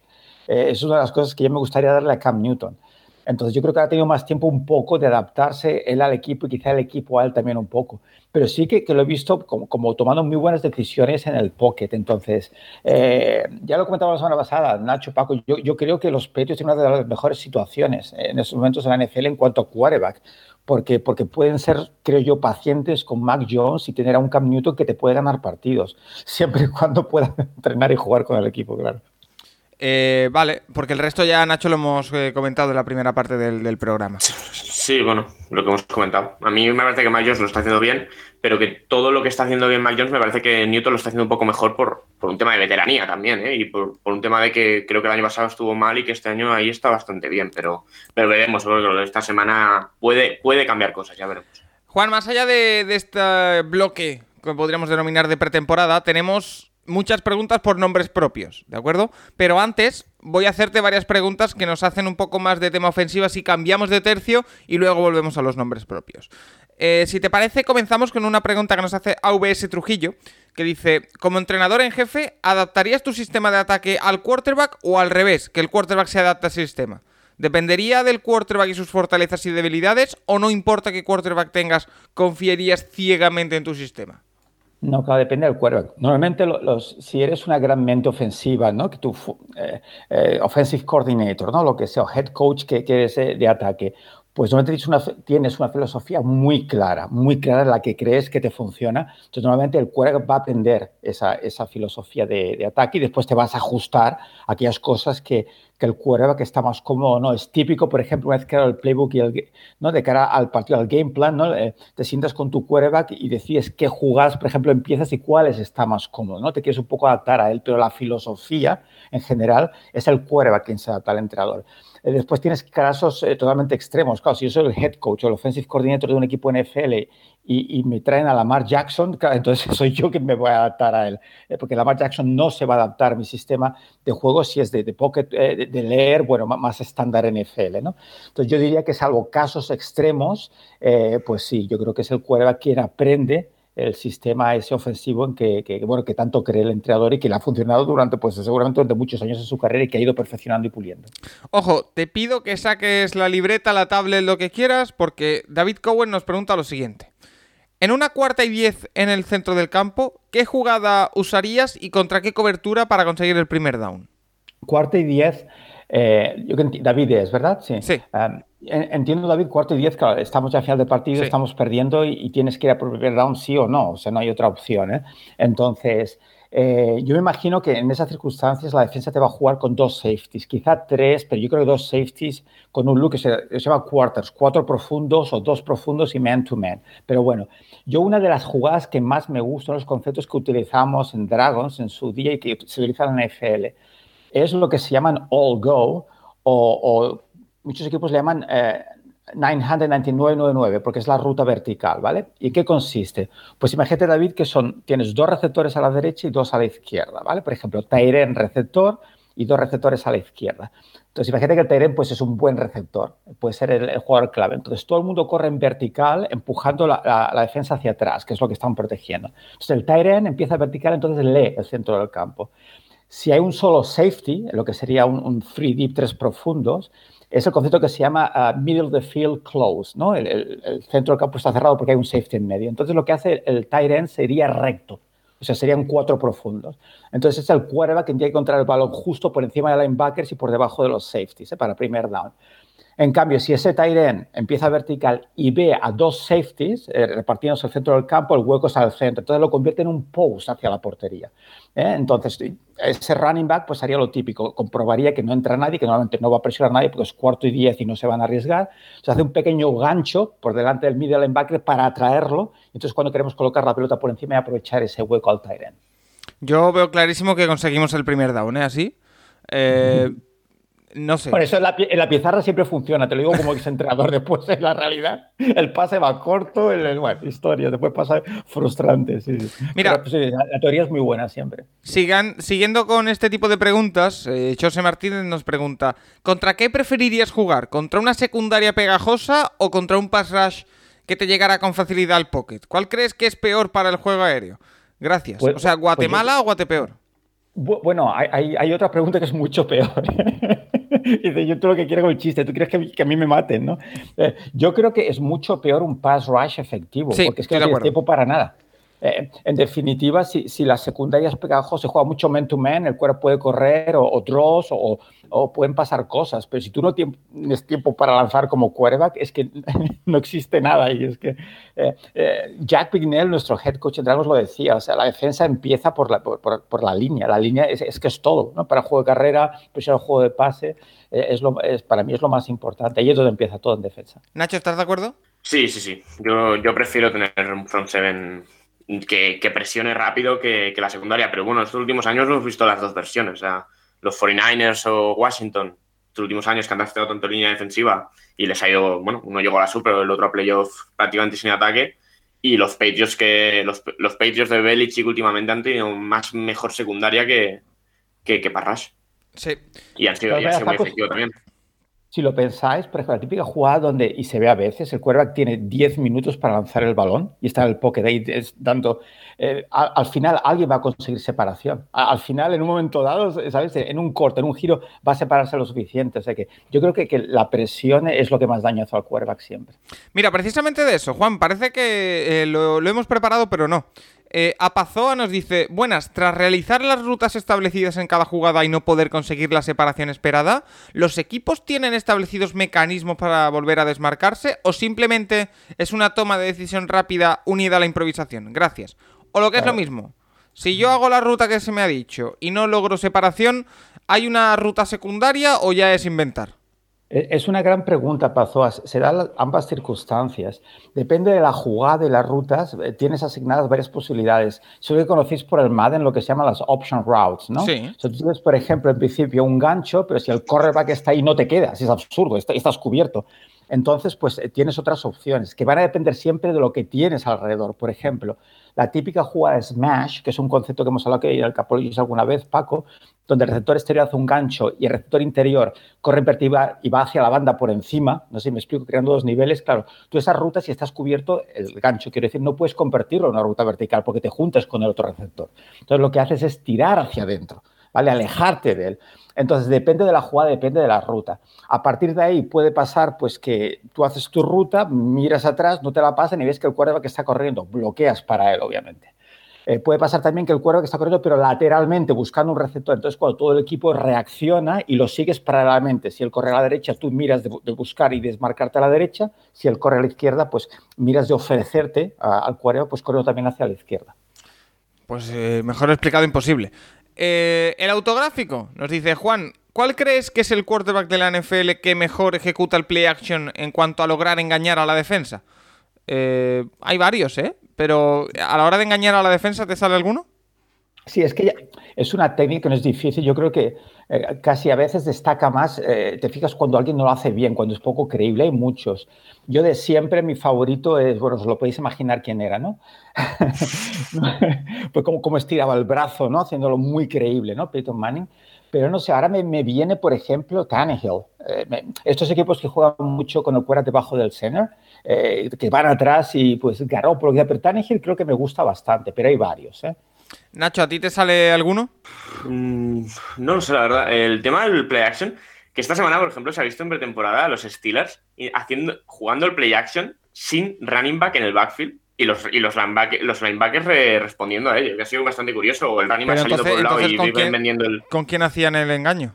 Con el amigo imaginario Big Ben. Pero, Ah. eh, pero bueno, esto es una cosa que muchas veces a un mal kicker, eh, Jesús Soler, en- eh, lo, lo ha comentado más de una vez, que eh, no hace falta, o al menos analíticamente, no hace falta tener un, un running back o un que, te, que te vendas, que te- pues no hace falta tener a Dave Henry para vender el play action. Y veremos ahora con el tema de los estilos, pero, pero el año pasado jugaban todo en shot y ahora están bastante jugando debajo de center y, y veremos si eso les funciona. Pero, pero bueno, el play action es que, no sé, a mí, a mí esto, bueno, sí, Peyton Manning lo hace. o Peyton Manning hay una jugada muy bastante famosa de que se come hasta el cámara, que el tío va andando hasta la endzone en- con los broncos, pero, pero sí, seguramente Manning. En definitiva, eh, Nacho, tienes razón. O sea, yo lo que veo más, oh, pues estoy contigo en el tema. Eh, de hecho, lo que realmente hace creíble el play action es que el juego de carrera te funcione. o sea, tú puedes ser el mejor actor del mundo, pero si no estás corriendo el balón no se lo cree nadie. Entonces, se trata el miedo ese a, que te sigan machacando con la carrera, que, reaccionas como un animal a pararla y entonces te comes el pase. Eh, pero to- todo pasa por eso, que el juego de carrera sea realmente efectivo, si no, no es creíble. Pues y este año los Steelers con Najee Harris van a tener un juego de carrera un poquito más creíble. Eh, Bueno, esa línea vamos a verla, ¿eh? Anders. Najee Harris sin línea, no sé Eh, cuánto eso te puede aportar. Anders que por cierto, ya que estamos aquí, eh, lo de los Steelers, a mí me gustó mucho la elección en el draft. Eh, ya hablamos de que los Steelers tenían que haber seleccionado algún línea ofensivo en las primeras dos rondas, pero la elección de eh, Pat eh, Freyermuth, si no me equivoco, no, lo he pronunciado mal, el, el Tyren me gustaba mucho y está dejando cositas, ¿eh? O sea que también buena, buena selección, aunque decimos, si no tienen línea mm, va a ser difícil. Anders Inde dice, así como es bueno establecer la carrera para que la play action eh, sea efectiva, justo como hemos dicho, ¿hay alguna forma de preparar para que sean efectivas las eh, HB screens o son más efectivas contra alguna defensa en especial? Sí, a ver, el, tema de, de half- halfback se refiere a las, eh, screens al running back, Paco. Eh, siempre he visto, eh, en general, eh, las, eh, las screens receptores para mí son mucho más efectivos contra zona, porque normalmente una vez el quarterback vende el pase, empieza a ir hacia atrás, la defensa va a ir a su zona y hay un espacio donde los jugadores pueden moverse, recibir el balón y hacer los bloqueos. Entonces, el caso del running back es algo diferente, porque el, el hombre que tiene en man-to-man al running back nunca va a estar pegado a él, como es un cornerback, un defensive back, ¿no? Es el linebacker que está detrás de la línea de línea de defensa. Entonces, funciona contra los dos. Eh, yo diría, eh, entonces, el concepto interesante, eh, Ander, de, las screens es que para mí no es más que una prolongación del juego de carrera. eh, ¿no? En esas screens exteriores es, no es alargar el brazo muy rápido como de los cuatro fantásticos, ¿no? Pum, y se la pones y que corra, ¿no? Y es eso, es por eso que, que se ha puesto, de hecho, los más veteranos, quizás os acordaréis, o no sé si os habréis fijado, pero si habéis empezado a ver fútbol en los años 90, por ejemplo, eh, yo recuerdo que los screens eran como trick plays que se utilizaban de vez en cuando. Ahora Es el sistema de juego básico de cualquier, casi de cualquier equipo, todo en college. ¿no? En lugar de la sweep de la carrera exterior, se pase rápido al receptor y el otro te bloquea y, a correr. O sea que, es interesante, es interesante. Siempre entrando dentro del tema de la evolución del juego, pues eso, ¿no? La screen se ha convertido en un tema, vamos, eh, casi esencial. Yo es que personalmente, y esto es una percepción personal, ¿eh? Eh, tengo la sensación de que las screen nunca consiguen terminar de ser una big play. Pero bueno, supongo que tampoco ese es su objetivo. Eh, Sí, sí lo tiene, Paco. Lo bueno, lo- es como las carreras. La- la- si te fijas las carreras, puedes perder dos yardas o romper para 15. Es que, y el tema de las screens tiene eso. Es una jugada relativamente segura. Normalmente no te la van a interceptar. Y, y sí, te pueden placar y ganar nada. O, o- o si los bloqueos están ahí, escaparte para touchdown. O sea, es, es una jugada que, que no siempre te va a funcionar, pero tiene una gran recompensa con poco riesgo. Yo creo que es el gran secreto de, de las screens. Mira, David Millán nos hace una pregunta que me tienes que terminar de aclarar porque creo que la entiendo, pero no sé si la entiendo, no sé si me explico. Eh, nos dice David Millán, me preguntaba si en una jugada de pase en la que el quarterback ha de buscar al wide receiver en profundo, ¿esa es su primera lectura tras snap? ¿O primero se posiciona para lanzar en corto, por ejemplo, una ruta slant, por si viene el blitz o incluso como engaño? Muchas gracias. Lo que yo he entendido de la pregunta, Juan, es, ¿el quarterback siempre primero mira en corto y después va en largo o no tiene por qué ser así? depende de la jugada, depende de la situación de down and distance. Casi si tienes, por ejemplo, un segundo y siete, ¿no? Pues quizá triangulas de manera más corta y lateralmente, ¿no? Típico de, la, de, la, West Coast Offense, ¿no? Pues creas una triangulación tres puntos con el receptor abierto, ¿no? Que hace un gancho, por ejemplo, el rey que se va a la flat y otro receptor, o sea, creas, eh, todas las lecturas están ahí, es muy rápido. Pero, por ejemplo, si es una ruta más larga, por ejemplo, típico play action, ¿no? Donde play action quiere decir profundo, pues normalmente el cuerpo va a ir de arriba a abajo, ¿no? Por ejemplo, una ruta vertical primero, después un post que pasa por debajo y después una ruta más corta ¿vale? Que pasa a un tercer nivel por debajo. Entonces, si no hay nadie abierto, ¿no? Desmarcado, pues cuando le pasas al running back, el típico ¿no? pase de seguridad. Entonces, depende de la jugada y de la situación, pero, pero en situaciones, eh, en muchas situaciones donde hay muchos receptores, normalmente, a no ser que sean jugadas diseñadas para cortos, ¿no? Eh, pocas yardas o, va de arriba a abajo. Buscas la primera opción vertical, eh, otra mediana y vas bajando. por ejemplo, Bruce Arians es muy agresivo, entonces casi siempre en sus jugadas pues busca primero esa amenaza más vertical y a partir de ahí el quarterback va bajando. Vale. Mira, esta pregunta me hace especial ilusión, Juan. Eh, también te la traslado a ti, Nacho. O, escúchala bien. José María Lara nos dice: A ver si puedes explicarnos la eliminación en Wildcard de Cleveland contra Pittsburgh después de la temporada regular que hicieron. Em, no lo negaré, es un partido que yo disfruté mucho, que lo tengo bastante presente en mi memoria. Pero no sé, Juan, si quieres aportar algo al partido más allá de. Bueno. Son Browns, eres tú el protagonista. Aquí te dejo. Te dejo. no, el partido. el partido, eh, José María, supongo que lo verías, queda marcado por ese error de inicio, que es un error del center, no es un error nunca de Big Ben, que es el escape ese balón porque va muy arriba. Eh, Juan, si no corrígeme. El partido. Recuerdo, sí, sí. Y a partir de ahí vas a remolque. Eh, Big Ben sí que es verdad que comete un par de intercepciones, eh, que eso no se puede permitir en un partido de playoff de ese nivel y yendo por detrás. Mm. Y al final ahí está el partido. Eh, yo es un partido que sufrí mucho, Nacho lo sabe. Eh, pero, pero fíjate, sufrí en ese. Imagínate que, estaba mm, ganado al descanso. Pero no sé, fue, yo lo disfruté mucho, Nacho, no sé tú. A ver, no es tanto el tema del safety, porque es una forma muy mala de empezar el partido. Bueno, fue un touchdown, de hecho, no, safety, ¿eh? Sí, ah, fue, ah, claro, sí. Sí, se, le escapó, se le escapó la pelota a, Big Ben en, cuando iba a cogerla, se le escapó en la Enson y ya a partir de ahí la cogió un jugador de Cleveland. claro, pero vale, es verdad, es verdad. Pero claro, te plantas, ya te plantas perdiendo 7-0, pero eh, el tema principal no es, no es eso, porque un 7-0 lo puedes remontar jugando en casa. Pero claro, es que eh, en el primer cuarto tienen es eso y dos intercepciones.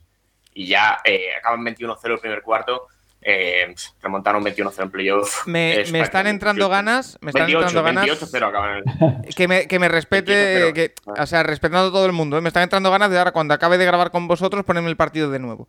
Eh, para, que, para que veas el resto del partido, obviamente. Eh, los Browns juegan con el marcador, pero el resto del partido es un 20-37. O sea, es decir, obviamente que Browns si hubiesen necesitado más puntos los hubiera metido, pero pero es claro, empezar, empezar con dos, con tres turnovers en el primer cuarto en un partido en playoff es perderlo. Ya está, y 28-0, pues nada, es que no, no hay partido. Mira, Juan, eso, eso sí te lo quería preguntar. ¿Qué es lo que puede pasarle por la cabeza? Es muy difícil lo que te voy a decir, ¿eh? A un equipo para llegar a playoff y, que, y, tener ese apagón mental. Es que es un apagón mental lo que tuvo Pittsburgh, no otra cosa. Sí. no tiene explicación. Sí, bueno, en deportes de equipo, ¿no? No sé si eso ha pasado, pero es algo mágico. Hay a veces que todo funciona y se contagia y, a veces que todo sale mal y no hay manera de arreglarlo. Y sabemos que Pittsburgh tuvo una difícil temporada, seguro que en el vestuario había muchos problemas y cuando empieza el partido así, pues imagínate dónde se va la confianza. Y, e insisto que parece mentira, pero el tema de la energía esa es contagiosa y, por eso las cosas van como van. ¿no? Equipos que remontan partidos que son imposibles de remontar y los remontan y, equipos que los pierden, ¿no? partidos que están ganados. O sea que no es muy interesante el tema de la química de, y del tema emocional en los equipos. Yo lo encuentro apasionante. Mira, bueno, pues que Paco, eh, los primeros seis drives de Pittsburgh en ese partido son cuatro turnovers y dos punts. ¡Oh, qué maravilla! Es que, claro, eh, es imposible. Luego sí, claro, luego se van al descanso. Luego hacen, dos drives buenos antes del descanso, pero es que ya vas perdiendo de 25. Claro, pero que hay, que, hay que recordar. complicado. Sí, sí, sí. Hay que recordar y poner en contexto que la secundaria de los Browns no destaca, la del año pasado, por su calidad. Quiero decir, que era una unidad normalita, que para que te hagan dos intercepciones en un cuarto, eh, los tengo que hacer mal. Em, bueno, también, bueno, presión, lanzamientos a cuando no, cuando a lo mejor no estaba planeado lanzarlo, pero bueno, es lo que hay. También es lo que hay. Al final es un partido en el que te sale todo mal y ya está. Álvaro Soriano eh, nos hace una pregunta en inglés, Juan, que con todo el respeto para ti y con el respeto a los oyentes yo voy a traducir porque si tengo que hacer la pregunta en inglés, eh, ni lo voy a hacer bien ni se me va a entender. No, es la diferencia entre freshman y rookie, ya está, ¿no? Eso es. nos dice que, te pongas el gorro de filólogo, que todos sabemos aquí que eres filólogo, eh, y que la diferencia entre freshman y, rookie, que una es, es usada cuando pasas de high school a college y otra en profesionales, que si es así. Sí, pero no es un tema de filólogos, es un tema de terminología. Realmente el tema freshman se utiliza normalmente para entidades educativas el primer año, cuando empiezas, ¿no? Eh, y el tema rookie es simplemente un novato en cualquier actividad profesional, sobre todo se utiliza en, deporte y en, creo en el tema militar también. Es un jugador, un, un soldado, lo que sea, sin experiencia, pero simplemente eso, ¿eh? son parecidas. Freshman más es el primer año de estudios y el rookie es una persona que empieza una actividad y no tiene experiencia. Pues explicado, cortito y al pie. Em, más cositas, porque antes de meternos con esos nombres propios, hay una pregunta de, de Matrios que, nos ha hecho para la otra parte del programa, pero yo me la he guardado para, para, esta. Que es, hay bastantes jugadores, quarterbacks especialmente, que vienen del college y esta temporada han jugado sin público. Y algunos incluso ni han jugado. ¿No creéis que ahora jugar con público a tope es una cosa diferente? Es un juego en el que los momentos son fundamentales. Eh, Juan, te lo cambia todo. Es decir, eh, los quarterbacks, por ejemplo, han tenido una temporada relativamente plácida jugando fuera de casa, por ejemplo. Eso ya no va a pasar este año. No, y, pero yo creo que cualquier deporte, ¿no, Paco? Vosotros que sois mucho de fútbol también, ¿no? sí, pero al final, en cuanto a motivación y mentalidad, sí. En cuanto a, por ejemplo, cantar la jugada y que no se te oiga, eso sí que es NFL puro, quiero decir, juegas al, fútbol europeo y puedes jugar con ruido. Ayuda, a los nervios, ayuda incluso a veces vemos, ¿no? Cuando un equipo está jugando fuera, ¿no? El quarterback como, como se pone las manos al casco y dice, no oigo la jugada por el receptor directamente al casco, ¿no? Eh, y, lo que dices tú, y obviamente los odiles cuando ya se recurre a lo de mover la pierna, levantar la pierna o hacer la palmada porque es imposible.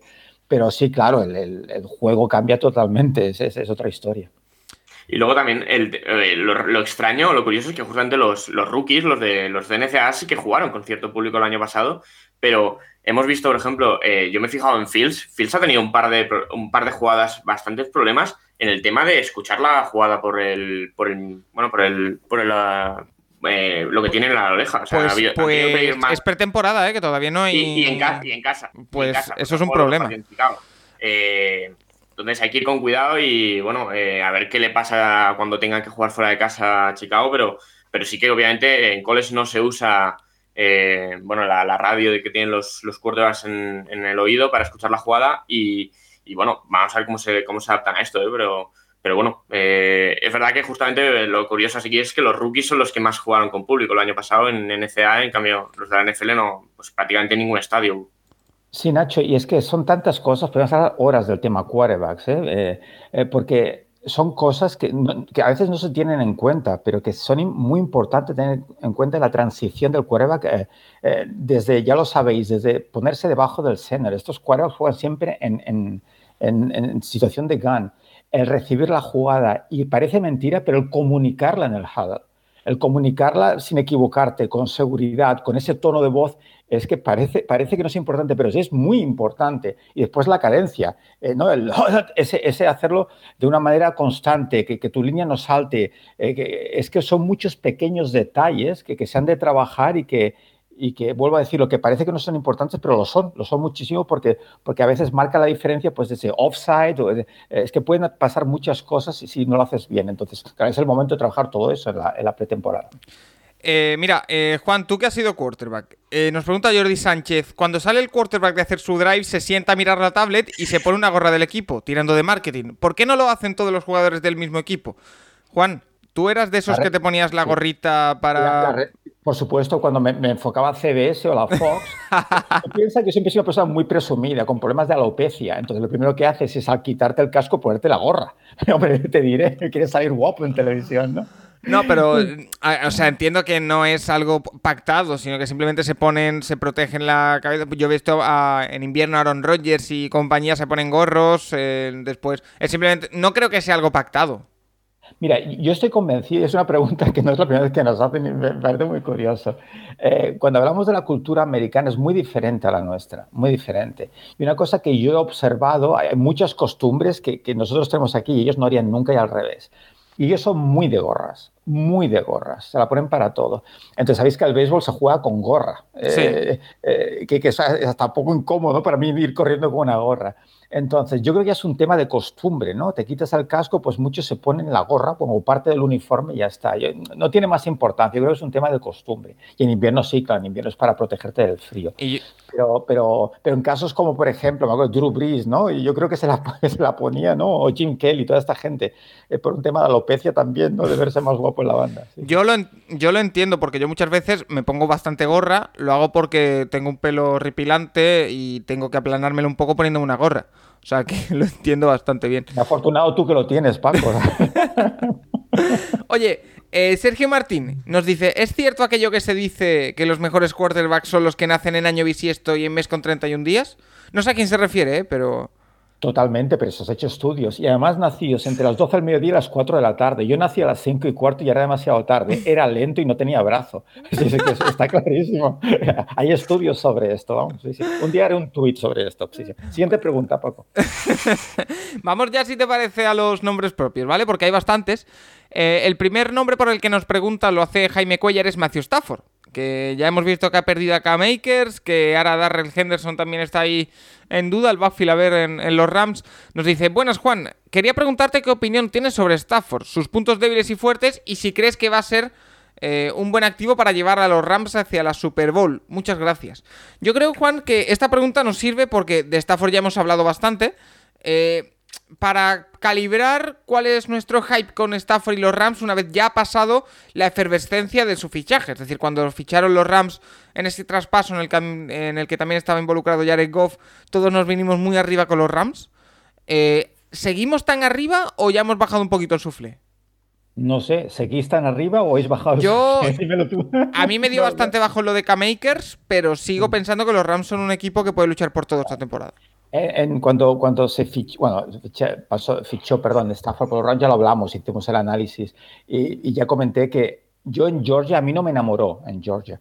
Entonces, después jugando con, con, un equipo como Detroit es muy difícil, creo yo, evaluarlo. Tiene un pedazo brazo, es inteligente, es duro como el solo y, y, y preciso, o sea, lo tiene todo.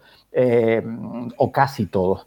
Entonces, eh, bueno, yo recuerdo sobre todo al principio el problema del touch también, ¿no? Mucho brazo, pero no todos los, todos los pasos los puedes pasar igual. Entonces, uno de esos quarterbacks que es súper veterano, pero me interesa muchísimo verlo, a ver realmente quién es Stafford en un equipo como los Rams con el sistema ofensivo, que es totalmente para que triunfe cualquier quarterback, ¿no? Y si, si tienes la calidad, entonces, para mí es una incógnita también, Paco. Eh, Nacho, ¿a ti se te ha bajado el sufle con Matthew Stafford o no?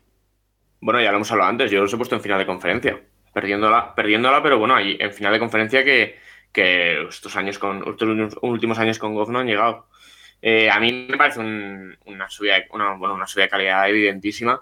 Y, a ver, mis dudas con los Rams están más bien en, en si, si, la pérdida de Staley les va a afectar tanto y si, si la línea ofensiva eh, no pega el bajón que creo que puede pegar. Pero bueno, yo les he puesto campeones de división, por ejemplo. Vosotros no. Sin duda, McVay tiene que estar muy contento, Nacho. Ahora tiene quarterback.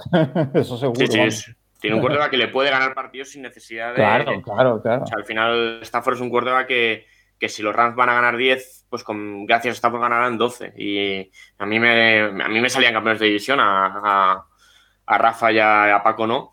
Pero bueno, eh, yo no sé, a mí me parece el mejor equipo de esa división y, y veremos, ¿eh? pero, pero al final McVeigh tiene eso. McVeigh es que no, el peor año, su peor año gana nueve partidos. Entonces, y tenía Goff. Ahora con Stafford. Es que tienes un quarterback que, que, que, como Goff, que es que es que prácticamente tienes que esconderlo ¿no? en, en, el, en, el, game plan. Cuando tienes un quarterback veterano que sabes que te puede hacer las cosas que puede hacer Stafford, eh, es que yo creo que te abre, bueno, es que... eh, pero bueno, veremos, veremos a ver qué tal, cómo se adapta al sistema de, de McVeigh, pero sí, sin duda, lo que dice Nacho, o sea, el, el subidón de calidad ha sido brutal de la posición.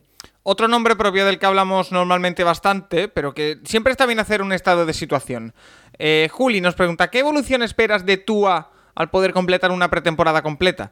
Eh, no sé cómo lo estás viendo en pretemporada, pero eh, yo lo he dicho antes. En teoría, al tener una temporada sin molestias físicas a priori, con la confianza del entrenador no, al 100% parece, aunque con Brian Flores nunca se sabe, debería mejorar. Se parece, Paco. Se parece. es el titular clarísimo. Bueno, sí, vale, pero que ya hemos visto hacer cosas más raras a Brian Flores. no sé, Juan, ¿cómo lo ves? Pues me ha sorprendido muy gratamente, me está sorprendiendo eh, muy gratamente. Eh, yo no creo que esté al nivel, creo, eh, de Herbert o Burrow, pero, pero la verdad es que me ha sorprendido mucho, porque os acordáis que hablamos mucho la temporada pasada de él, de que no sabemos si por sistema o jugaba con miedo. Eh, los pases que lanza eh, entre las hashes al centro, e, con, esa determinación, me acuerdo, no sé si era el two-minute offense, clavó un pase eh, increíble entre los linebackers y la secundaria. Yo lo veo mucho más seguro de sí mismo. Y aunque no tiene un brazo portentoso como tiene otros quarterbacks, tiene brazo más que suficiente. Yo lo que he visto hasta ahora y sí, son contradefensas que no son eh, las titulares, pero yo lo que he visto hasta ahora me gusta mucho y no sé, yo soy optimista con Tua, de verdad, después de, tantas dudas de, la temporada pasada. Y está jugando muchísimo con los Tyrants en los dos partidos, mm. tanto, tanto con Gesicki como con Hollins. Son los dos jugadores a los que más tarde les están mandando. Y a mí me gustó. Obviamente, el partido de Chicago acaba con aquella intercepción que, a mí me, mi sensación es que le falta todavía acabar de confiar del todo en su brazo. Yo no creo que tenga un mal brazo, pero le falta acabar de soltarlo del todo. O sea, eh, que está lanzando a no fallar en vez de lanzar a acertar. Y, pero bueno, ya es algo bastante más grande que lo que tenía, que lo que hacía el año pasado. Sí, pero fíjate, Nacho, con qué autoridad ha lanzado Ceto y con qué seguridad. Sí, sí, eh, los quarterbacks como tú o Mac Jones, que tiene incluso menos brazo que tú, seguramente, ya no se trata de, la fuerza, es saber cuándo lo tienes que lanzar. ¿sabes? A veces es más el timing que la fuerza en sí, ¿sabes? Eh, lanzarlo en su momento, ¿no? En, con anticipación. Eh, mira, Brady, tú sabes, Brady no tiene, nunca ha tenido, y mucho menos no tiene un super brazo, ¿no? Pero bueno, es saber cuándo la puedes lanzar y cuándo no y en qué momento, ¿no? Pero eso es la inteligencia Eh, que yo dejo mi granito de arena aquí. Eh, para todo aquel que tenga que hacer un draft fantasy próximamente, Gesicki eh, no está nada mal el Tyrant de Miami que ha nombrado Nacho. ¿eh? Fan Washington Football Team. Nacho, ¿me ibas a decir algo? No, ¿lo tienes en alguna fantasy para ver si se va a lesionar? Sí, lo he cogido. Pues ya está. Pues se va a lesionar.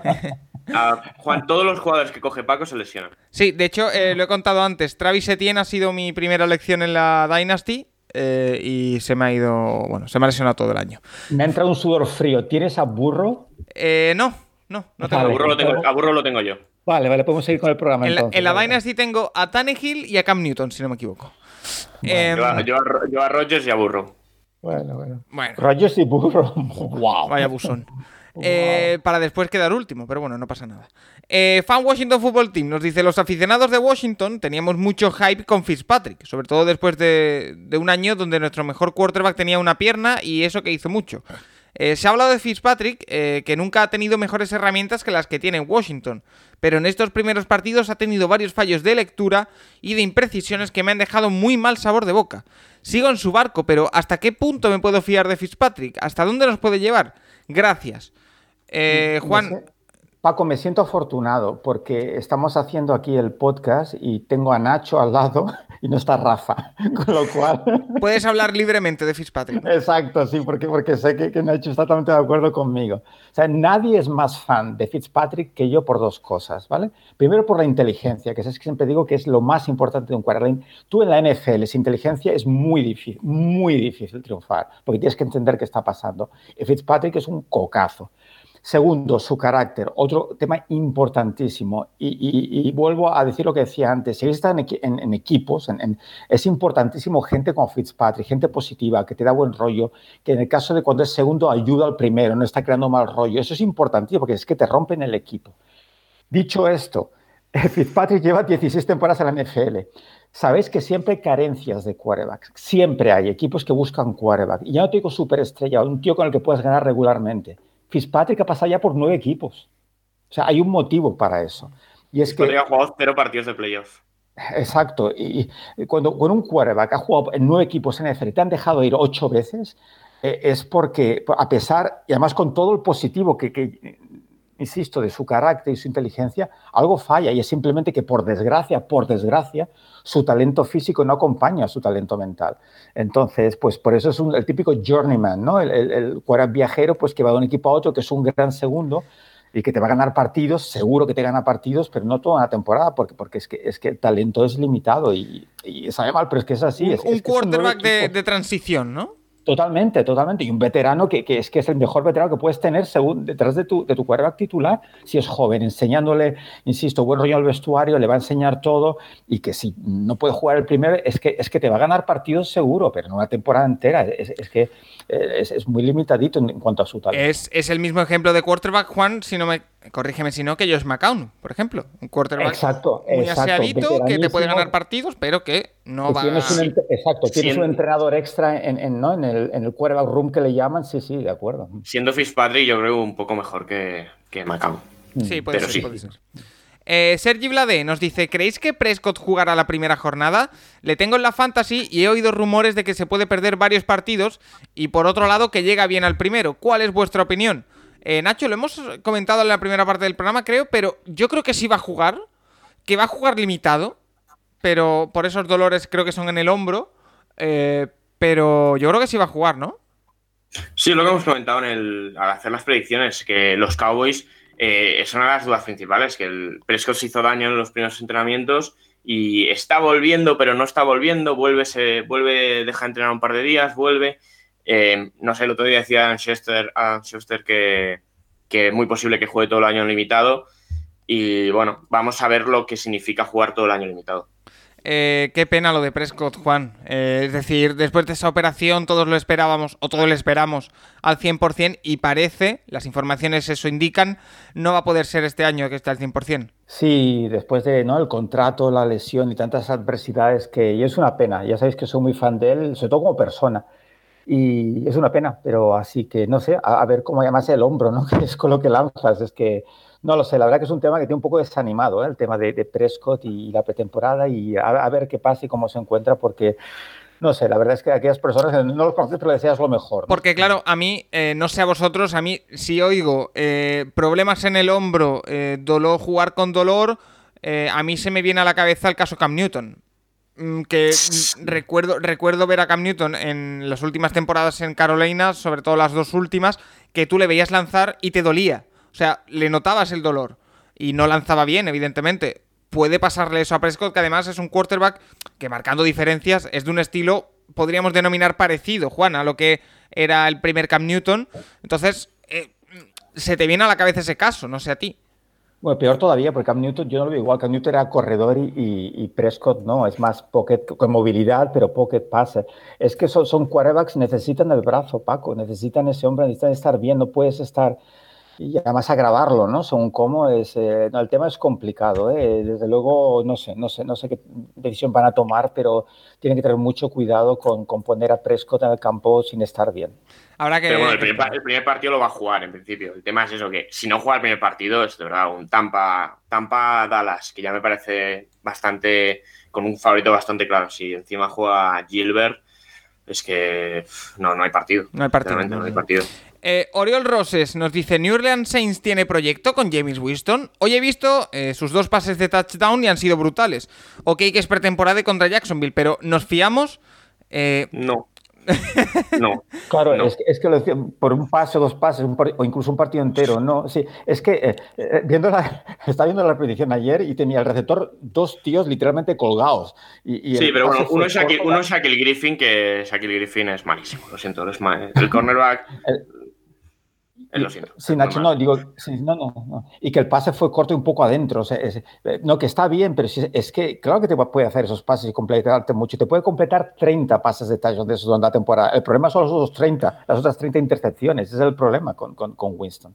Es que el, el, tema, además, es que Winston nunca ha sido un quarterback. A ver, como lo digo sin que. para que sea correcto. Nunca ha sido un quarterback al que le cueste poner puntos en el marcador. Lo que pasa que es un eh, es una ruleta rusa. Es que por cada dos pases de esos te tira tres intercepciones. Ese es el problema de, James El talento lo ha tenido, lo que pasa que no, no, es estable. Eh, Sergetus nos dice, eh, Dwayne Haskins está en plena lucha por ser el segundo quarterback en Steelers. ¿Tiene talento para jugar en la NFL si consiguen centrarlo en Pittsburgh? ¿Su mala temporada en Washington se debió a falta de talento o a falta de ética de trabajo? Y después Antonio Gallardo nos dice si es una solución o si es un parche para los Steelers, eh, Dwayne Haskins. Yo es que personalmente mm, no le veo futuro a Dwayne Haskins como titular en la NFL y ya me cuesta como suplente. Pero como titular seguro mm. que no. No sé tú, Juan. si buscáis en el club de fans de Haskins en país no encontraréis mi nombre. Eh, ya, lo sabéis. Ni, el, ni el de Ron Rivera. Y ya lo hablamos, chicos, eh, que, se sabe, se sabe que fue a Washington porque era amigo de los hijos del presidente. Si es que se sabe, es, que, es que el hecho de, que es que, bueno, es igual. Eh, Haskins, eh, no, ya está, no, no. Quiero otro. los estilos necesitaron un. Yo, bueno, yo es lo que hablábamos la semana pasada con algo. Yo no creo, me sorprendería mucho que el año que viene, ya sin Big Ben, apuesten por cualquiera de los dos, ni por Haskins ni por Rudolph. Y, yo no sé, yo creo que Hanskin no va a jugar. a lo mejor este año acaba siendo el corte back 2, pero no, no va a jugar más en la NFL. Y no sé, decían eh, que si, que si ética de trabajo talento, yo creo que hay de las dos. Una ética de trabajo muy mala. O sea, el año pasado. ¿Es el año pasado? Sí. Hay un partido contra Seattle que no lo hace mal, pero pierden. Y al día siguiente se va, se va de fiesta a cierto club de alterne dices, luego, acaba cortado por este motivo y dices, a ver, eh, tú no tienes la cabeza muy, muy, muy bien amueblada y talento, es que a mí es, este, a mí es el típico quarterback que, que, veo que, que, que, luego la NFL se la pega, el típico pocket passer que no tiene ningún tipo de movilidad, que hay una línea defensiva mala y encima no, toma decisiones rápidas, que no, no, tiene futuro. Claro, es que lo tiene todo. Se acaba jugando, Nacho, es por, porque Rotrisberg ya no va para más que podría ser y porque Rudolf es lo que es también. pero yo no sé. Yo, no, yo creo que si, mm. si, le pasa algo a Big Ben, el que sale al campo ahora mismo es Rudolf. Claro. No, no lo sé. Yo, lo que pienso, Nacho, lo mejor que le puede pasar a Steelers es que, quedar mal esta temporada y poder acceder a un buen a un quarterback la temporada que viene del draft, porque es que, es que no sé, yo, yo lo veo, quiero decir, de esos equipos ¿no? que necesitan a alguien detrás ya para formarlo detrás de, de Big Ben. Eh, Rafeta Azul nos dice, me gustaría preguntar a Juan por Mariota. ¿No crees que podría ser titular en más de un equipo este año? Hablo de Broncos, Saints, Texans y ahora también Colson, que bueno, de los Colts ya hemos dicho que vuelve Carson Wentz. Eh, y creo que me dejo alguno más. Eh, en este club de fans yo sí que tengo carnet, Juan, el de Mariota, pero bueno, ha decidido renovar por Las Vegas. Pero tú lo, lo verías como titular, por ejemplo, en estos tres equipos, Broncos, Saints y Texans? Sí, pero no creo que llegara el tema muy lejos. Y yo soy muy fan también de Mariota como persona. ¿eh? Además, también creo que es un, jugador, una persona extraordinaria. Pero pensado una cosa, estuvo muchos años en Tennessee. Eh, la cosa fue como fue. Eh, en los Raiders no se habla nunca de que y yo soy muy fan de Carr, pero hay gente que no le gusta Carr. O sea, nunca se, se ha hablado de que mm, está en peligro realmente eh, pensad que eh, lo que decíamos y decimos siempre, hay muchos equipos que siempre buscan quarterbacks. Miren esos segundos quarterbacks, ver si puedes, eh, y, no hay interés, no hay, hay una razón por eso. Mariota son de esos jugadores pues, que en college tenía muchísimo talento, pero para la NFL son justitos. Entonces, claro que puede jugar de titular, pero yo no creo que sea, sea la respuesta a long term, que dicen, ¿no? A largo plazo para nadie. Mira, nos pregunta... sí, Nacho. Y, y, aparte tiene un tema Mariota que es que es de cristal.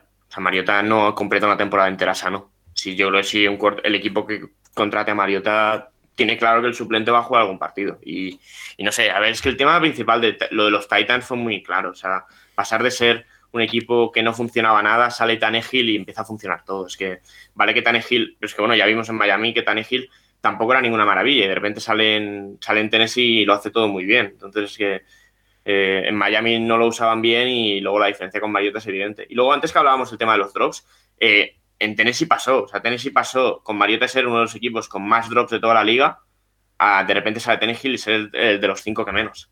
Y hay algo ahí en también en la forma de, lanzar de Mariota que, que, lo, que, acaba provocando esto también. Yo, yo no, yo no lo contrataría. O sea, el tema Texan sí, o sea, antes que Taylor sí, pero yo en Broncos y Saints no lo, no lo cogería. Es que, es que yo antes que hacer Taylor repescaba a Juan Jiménez del retiro. Porque fíjate lo que te digo.